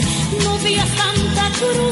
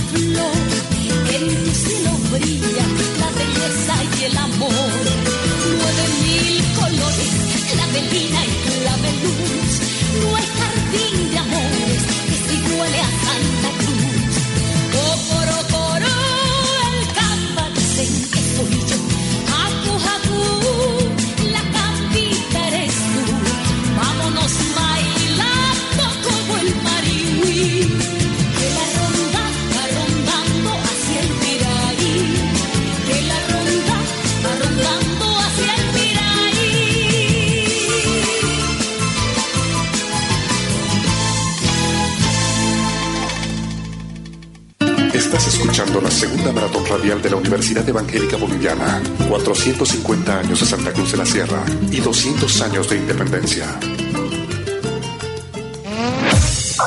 Seguimos con más de la segunda maratón radial de la Universidad Evangélica Boliviana. Estamos a 10 con 3 minutos, 10 de la mañana con 3 minutos. Ustedes acababan de escuchar el primer sector de esta segunda maratón radial, la Fundación y la Independencia con la licenciada Paula Peña, que fue nuestra primera invitada en esta segunda maratón. Por si acaso tendremos espacios importantes, sectores como con la Iglesia Católica a la par y además eh, la pequeña ciudad grigotana le estamos dando a conocer los sectores que tendremos durante esta jornada. También un día en la vida de los cruceños de antaño. También estaremos con el sector la economía cruceña. Además de las reivindicaciones políticas cruceñas y por supuesto la salud y la educación. aquí en Santa Cruz. Queremos agradecer también a las instituciones que por supuesto hoy nos apoyan. Gracias al Museo de Historia de la Universidad Autónoma Gabriel René Moreno, donde funciona el Centro de Estudios Cruceños. También queremos agradecer a Editorial El País, a Editorial La Hoguera, Editorial Verbo Divino, Levi Libros y también a Ateneo Librería Café. Estas son las instituciones que hoy en esta jornada, hablamos de la segunda maratón radial de la Universidad Evangélica Boliviana, pues están acompañándonos. 450 años de Santa Cruz de la Sierra y 200 años de independencia. Gracias a nuestros amigos por estar en sintonía a través de las diferentes radioemisoras que están conectadas con nosotros, Radio Educativa FM 100.3, Radio Amboró, Radio Activa, Radio Alternativa, también Radio Centenario La Nueva, Radio América, Radio Tropical y también Radio Oriental, además de La Chonta que nos acompaña desde San Carlos, San José desde Warnes. Seguimos con más a tan solo 10 de la mañana con 5 minutos. Usted está en sintonía de la segunda maratón radial de la Universidad Evangélica Boliviana.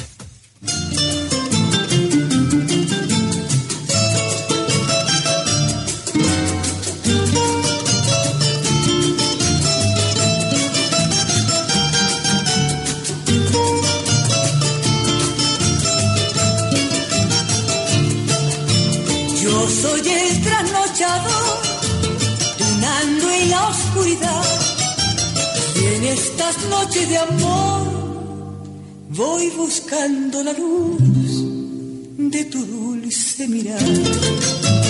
Porque el pasado se fue llevándose la canción.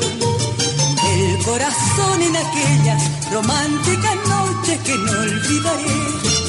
La guitarra es un rojo clavel, perfumando el secreto jardín de las horas vividas ayer, cuando estabas tan cerca de mí. Solo queda el aroma de un grato placer y el rubor de la luna de abril. Por eso sigo mi bien, un antitrasnochador, huyéndole a mi dolor, perdido el placer perdido el amor, por eso sigo mi bien, un antitrasnochador, huyéndole a mi dolor, perdido el placer, perdido el amor.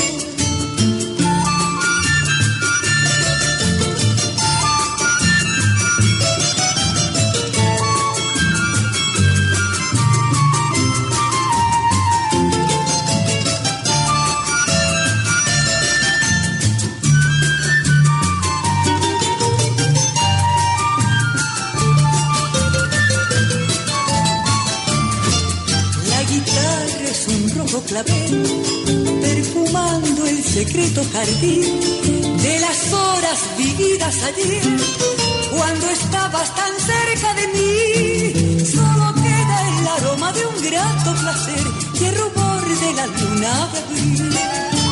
Por eso sigo mi bien, un antitrasnochador, huyéndole a mi dolor, perdido el placer, perdido el amor. Por eso sigo mi bien, un antitrasnochador, huyéndole a mi dolor, perdido el placer.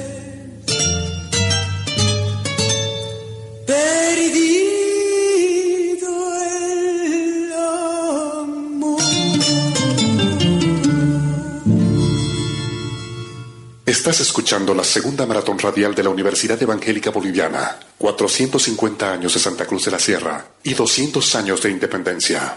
¿Dónde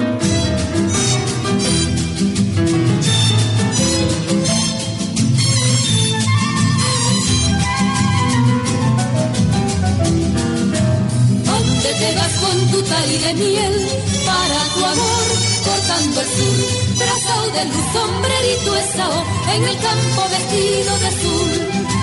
¿Dónde te vas con tu tari de miel para tu amor? Cortando el sur, trazado de luz, sombrerito esao, en el campo vestido de azul. Camina triste que andaba pasando por estos senderos del sur. ¿Dónde te vas? ¿Dónde estará la miel de tu corazón? Camita triste que andaba pasando por esos senderos del sol. ¿Dónde te vas?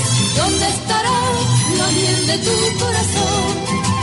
Taquirari dientes son, y el y su sangre en flor.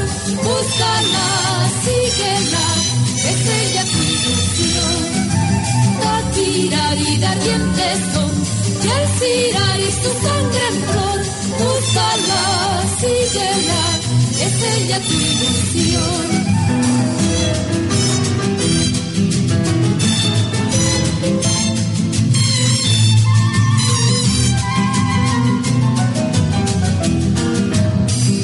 te vas con tu cari de miel para tu amor, cortando el sur, de luz, sombrerito esao, en el campo vestido de azul.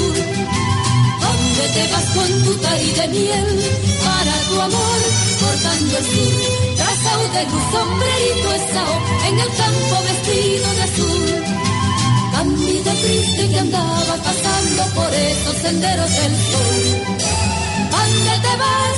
¿Dónde estará la miel de tu corazón?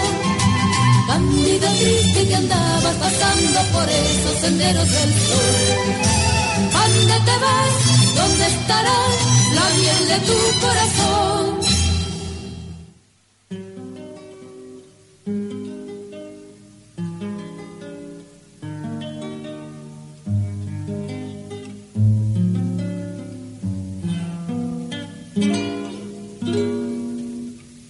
De mañanita vente todo el ruido, ya nada tengo que hacer por aquí. Pa' la querencia me tira la ayuda, ay peladinga mi curucusí. Vos sos preciosa de mi alma el timón, y sos el eje de mi carretón. Sos la pascana que quiero alcanzar, y allí pa' siempre quedarme a soñar. Cuando regreso de vuelta del pueblo, de amores llenos pa' mi carretón, lleno de besos, lleno de dicha, hay peladinga, florecita, limón. Apúrate, voy llovero, que este viejo caracol, lo que quiere es que quedemos aquí mismo en Santa Cruz. Pero ya mi guapa moza debe estar frente al altar pidiéndole a la mamita que yo llegue a la clara. Habrán puebleros felices por ricos, jamás ni nunca los envidiaré. Yo tengo algo que nadie lo tiene, vos peladinga vas a sucumbir. Cuando regreso de vuelta del pueblo, de amores llenos pa' mi carretón, lleno de besos, lleno de dicha, hay peladinga, florcita y limón. Estás escuchando la segunda maratón radial de la Universidad Evangélica Boliviana. 450 años de Santa Cruz de la Sierra y 200 años de independencia. Así es, continuamos eh, con esta segunda radio maratón aquí en Educativa y las radios en cadena. A continuación vamos a tener una pequeña recapitulación de lo que hemos hablado acerca de eh, el inicio de nuestra ciudad eh, en su fundación y también las batallas por la independencia en esta pequeña producción. Vistas de nuestro pasado. El capitán Don Ñuflo de Chávez nació en la villa de Santa Cruz de la Sierra, Cáceres, Extremadura, probablemente en 1516. Procedente de Cádiz, llegó al continente americano con el segundo adelantado del Río de la Plata, Álvar Núñez Cabeza de Vaca. Ambos desembarcaron en el puerto de Santa Catarina, hoy Florianópolis, Brasil, en 1541, de paso a la ciudad de Asunción, donde Chávez arribó en 1542. En esa ciudad se casó con doña Elvira de Mendoza y Manrique, con quien tuvo varios hijos, dos de ellos varones que murieron sin dejar descendencia. Ñuflo de Chávez, en busca del fabuloso reino del Gran Mojo o Gran Paitití, zarpó de Asunción en el año 1558, arribando al río Paraguay con 23 bergantines, navíos de vela y remo, 260 canoas, 158 soldados. Una parte de estos se transportó por tierra, caminando y a caballo sobre la orilla oriental del río, junto a 1500 guaraníes. Además, la expedición trajo consigo ganado mayor y menor. Después de más de cuatro meses de viaje con muchas dificultades, llegaron al puerto de los Perabazanes, hoy La Gaiba, en la zona de los Xarayes, para luego dirigirse al interior hacia el poniente, hasta el río Grande o Guapay y los llanos de Grigotá. En la ribera derecha de este río, Don Ñuflo de Chávez fundó Asunción la Nueva, el primero de agosto de 1559. En esa entrada se encontró con Andrés Manso, quien había llegado a la zona desde el Perú. Ambos se disputaron el dominio del territorio y por esto se sometieron al laudo arbitral del virrey del Perú, Andrés Hurtado de Mendoza, quien definió la creación de la provincia y capitanía general de Mojos el 15 de febrero de 1560, nombrando como gobernador a su hijo, don García de Mendoza y Manrique, y a don Ñuflo de Chávez como lugarteniente general en los oficios de gobernador, capitán general y justicia, ya que don García de Mendoza y Manrique se encontraba en Chile prestando servicios a su majestad y nunca tomó posesión del cargo. En 1589, después de la muerte de su padre, fue designado virrey del Perú. La jurisdicción de la nueva gobernación comprendía los llanos de Grigotá, al este de Chiquitos, hasta el río Paraguay y Mojos al norte. Andrés Manso quedó con derechos sobre los llanos del Chaco. En 1564, tras la muerte de Manso a manos de los chiriguaníes, su jurisdicción fue anexada a la gobernación de Chávez. Don Ñuflo de Chávez, después de retornar de Lima el 26 de febrero de 1561, fundó en Chiquitos, al pie de la serranía del Riquio y a orillas del arroyo Sutos, la ciudad de Santa Cruz de la Sierra. Desde el año anterior hasta 1568, se desempeñó como gobernador de la extensa jurisdicción de la gobernación de Mojos, denominada desde 1571 Santa Cruz de la Sierra, con la misión de poblar y desencantar la tierra, la misma que fue cumplida al pie de la letra por la gran familia ñufleña. La ciudad estaba emplazada en una ubicación equidistante entre el río Grande o Guapay, cuenca del Amazonas, y el río Paraguay, cuenca del Plata en ambos casos con salida al Atlántico.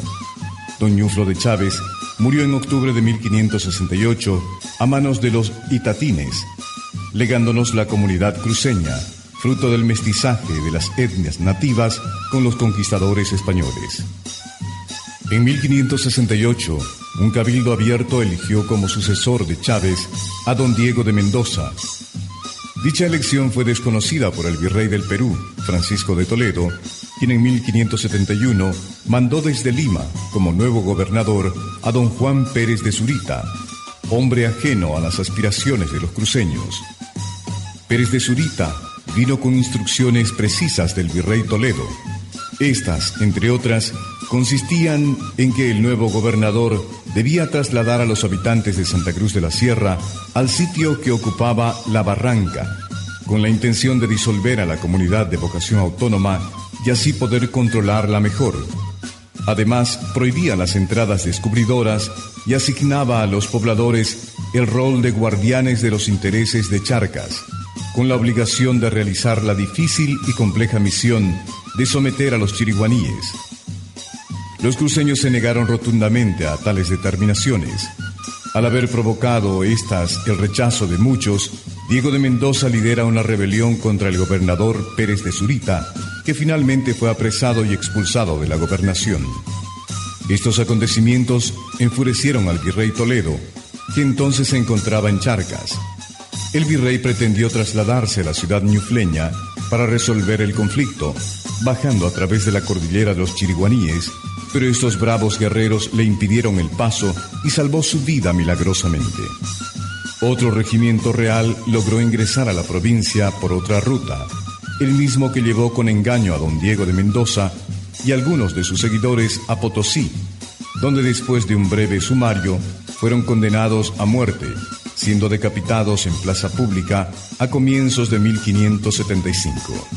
La inquina de los gobernadores de Perú y Charcas para con el centro civilizador de la tierra chiquito chiriguana no paró en aislarlo y negarle recursos, sino que fue hasta querer destruirlo de raíz.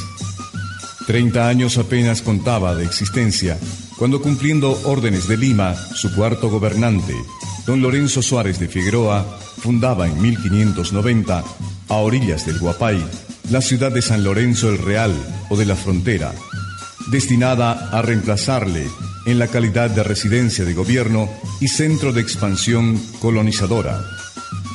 Al siguiente año, 1591, el gobernador Suárez de Figueroa trasladó San Lorenzo a un lugar más seguro, libre de los embates del río Grande o Guapay, es decir, a la otra orilla del río, en la orilla izquierda, en la zona denominada Cotoca, en los llanos de Grigotá. El mismo gobernador en 1592 fundó la ciudad de Santiago del Puerto, a orillas del río San Miguel, como punto de avanzada hacia el norte, pero dos años después fue arrasada por los mismos chiquitanos. El 21 de mayo de 1595, la ciudad de San Lorenzo el Real o de la Frontera fue trasladada a la punta de San Bartolomé, a una legua de distancia del río Piraí, su asentamiento definitivo.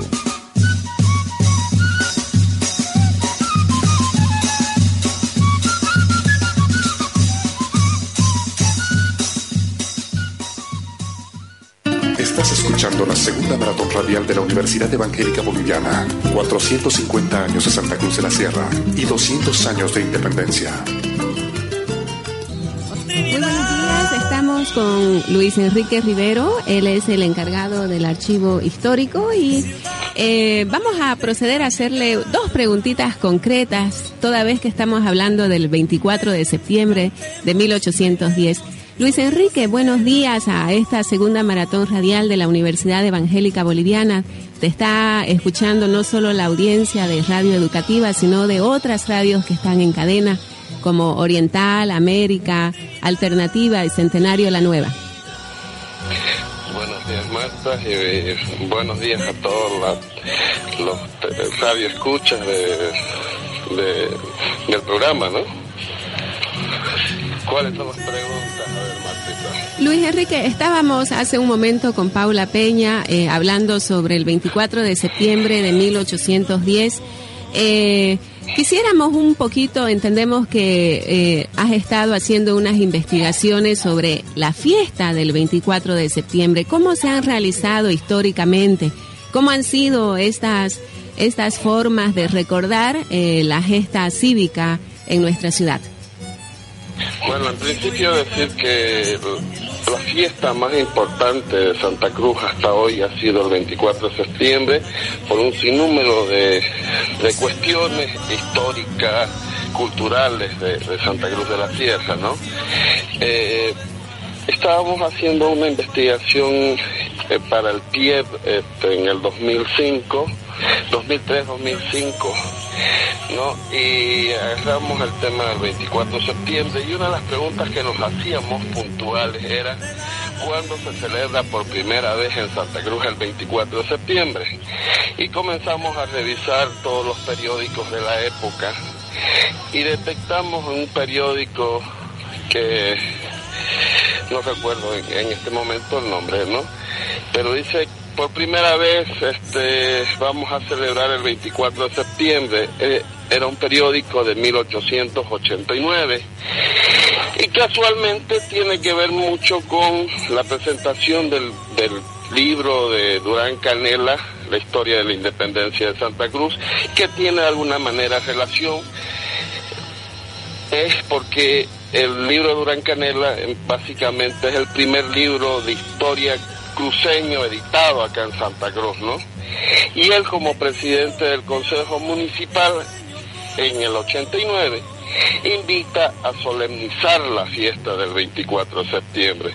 Obviamente no tocamos solamente el, tema de, del primer aniversario, sino que hemos ido viendo cómo cronológicamente se ha celebrado el 24 de septiembre, ¿no? 1910, que es el primer centenario, cómo se celebró en Santa Cruz, se realizaron, se publicaron una serie de libros, eh, se publicó por primera vez el himno cruceño eh, y una serie de actos festivos que se organizaron en Santa Cruz y básicamente el, organizador de este evento fue don Plácido Molina Mostajo, que es uno de los que le pone alma, vida y corazón para que se celebre este 24 de septiembre. En 1920 eh, se inaugura la estatua de Ignacio Warnes, viene una comisión argentina también para la celebración y se realizan una serie de nuevos actos concernientes, obviamente, a la fiesta, ¿no? Después, este, podríamos hablar de 1924, por ejemplo, cómo se celebra en Santa Cruz. Eh, el 1924 eh, hay una revolución en Santa Cruz que se denomina ferrocarril nada. Los cruceños pedían ferrocarril al Estado boliviano y el Estado boliviano obviamente quería la construcción de un camino de tierra, pero para esa época, cuando existían solamente dos, dos movilidades acá en Santa Cruz, no habían los grandes camiones para hacer grandes eh, transportes de grandes cantidades de productos. Era ilógico para Santa Cruz este, un camino de tierra. Y hubo obviamente una serie de, de pugnas con el Estado Nacional, mandan al ejército eh, y obviamente toman la ciudad y eh, se ven los discursos de los cruceños, ¿no? Ese sentimiento de, de impotencia, de pedirle siempre al Estado boliviano la vinculación con, con el occidente de Bolivia, tratar de integrarnos, ¿no? Y se ve siempre este, la postura negativa del Estado Nacional hacia nosotros, ¿no? Después vemos un poco la guerra del Chaco, como los soldados desde, la, desde los lugares de, de, la guerra, del conflicto, mandaban cartas a sus familiares, mandaban cartas este, celebrando el 24 de septiembre y sobre todo, y que es fundamental, ¿no? Ese sentimiento nacionalista del cruceño, ¿no? Porque en las cartas de ellos dice, vamos a defender la heredad boliviana, vamos a dar nuestras vidas y se demuestra, bueno, fundamentalmente una serie de, de lucha, ese apego que hay de, de, del cruceño hacia, hacia ese territorio, ¿no? Y obviamente son varios momentos constitutivos que, que, he tomado en cuenta para ver la celebración del 24 de septiembre. Es un tema obviamente muy amplio. Este, no sé si querrías hacerme otra pregunta vinculada al tema. Antes del 24 de, bueno, antes de la primera celebración del 24 de septiembre, eh, sobre la que nos hacías referencia, ¿Se celebraba, había algún tipo de fiesta cívica parecida? Bueno, obviamente en la época de la colonia y bien entrada la república, generalmente lo que se celebraba era las fiestas eh, religiosas, obviamente, que son muy importantes en Santa Cruz por la cuestión profundamente cristiana del cruceño, ¿no? Se celebraban la fiesta de San Lorenzo, la fiesta de la Asunta, eh, a finales del, siglo XVIII se comenzó a festejar la, la, fiesta de la Virgen de Cotoca, ¿no?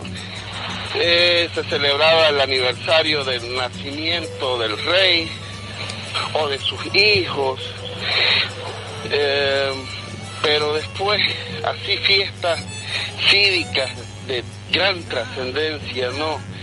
El 21 de mayo, que es la traslación de Santa Cruz, acá donde estamos hoy, se comenzó a celebrar básicamente en ese periodo también del 24 de septiembre, ¿no? Pero no trascendió. Hay tres figuras elementales para que este el 24 de septiembre se siga celebrando hasta hoy. Durán Canelas, Mariano Durán Canelas, que es el, el que publicó ese libro de la historia de la independencia de Santa Cruz y como presidente del Consejo invita a solemnizar la fiesta. Plácido Molina Mostajo, que es fundamental para, para la, lo de la fiesta del centenario, ¿no? ¿Y cuál otro personaje que me estoy olvidando?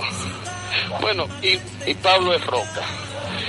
Son tres personajes que le pusieron alma, vida y corazón para celebrar este 24 de septiembre, porque el resto de las fiestas cívicas, como el 21 de mayo, el 26 de febrero, no trascendieron. Y el 24, cele- el 24 para cualquier cruceño o para cualquier boliviano, fundamentalmente lo tiene metido en la cabeza que es la más importante fiesta cívica del, del cruceño. Más allá de que mucha gente confunda que el 24 de septiembre tiene que ver con la or- organización de la feria exposición, ¿no? Porque mucha gente entiende que esta tierra que es productiva, de gente trabajadora, básicamente está vinculada a la, a la feria exposición, que es la principal muestra comercial de, de- de Bolivia y obviamente de Santa Cruz, ¿no?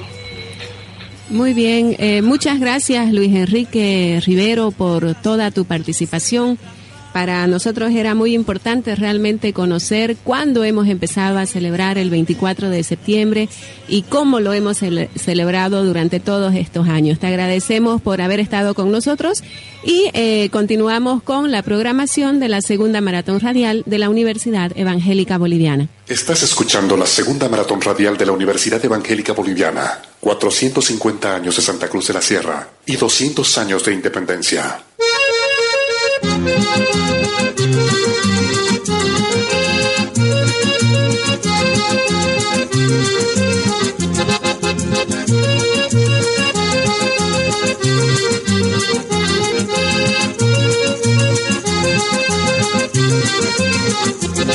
A esa pelada yo le regalaré para su santo un sombrero de sao, para que se tape y me tape a mí también cuando yo la besé debajo del ocoro. A esa pelada yo le regalaré para su santo un sombrero de sao, para que se tape y me tape a mí también cuando yo la besé debajo del ocoro. Si en la tranquera me pilla su mamá, con el sombrero yo la saludaré. Donde señora yo le contestaré, señora buena tarde, ¿cómo le va a usted? Hoy, flojo sin vergüenza, tira vida que quiere. A su hija doña esta, ¿a quién más ha de? ¿Acaso con canciones la vas a mantener? Con canciones no señora.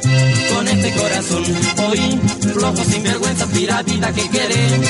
A su hija doña esta, ¿a quién más ha de ser? ¿Acaso con canciones la vas a mantener? Con canciones no señora. Con este corazón.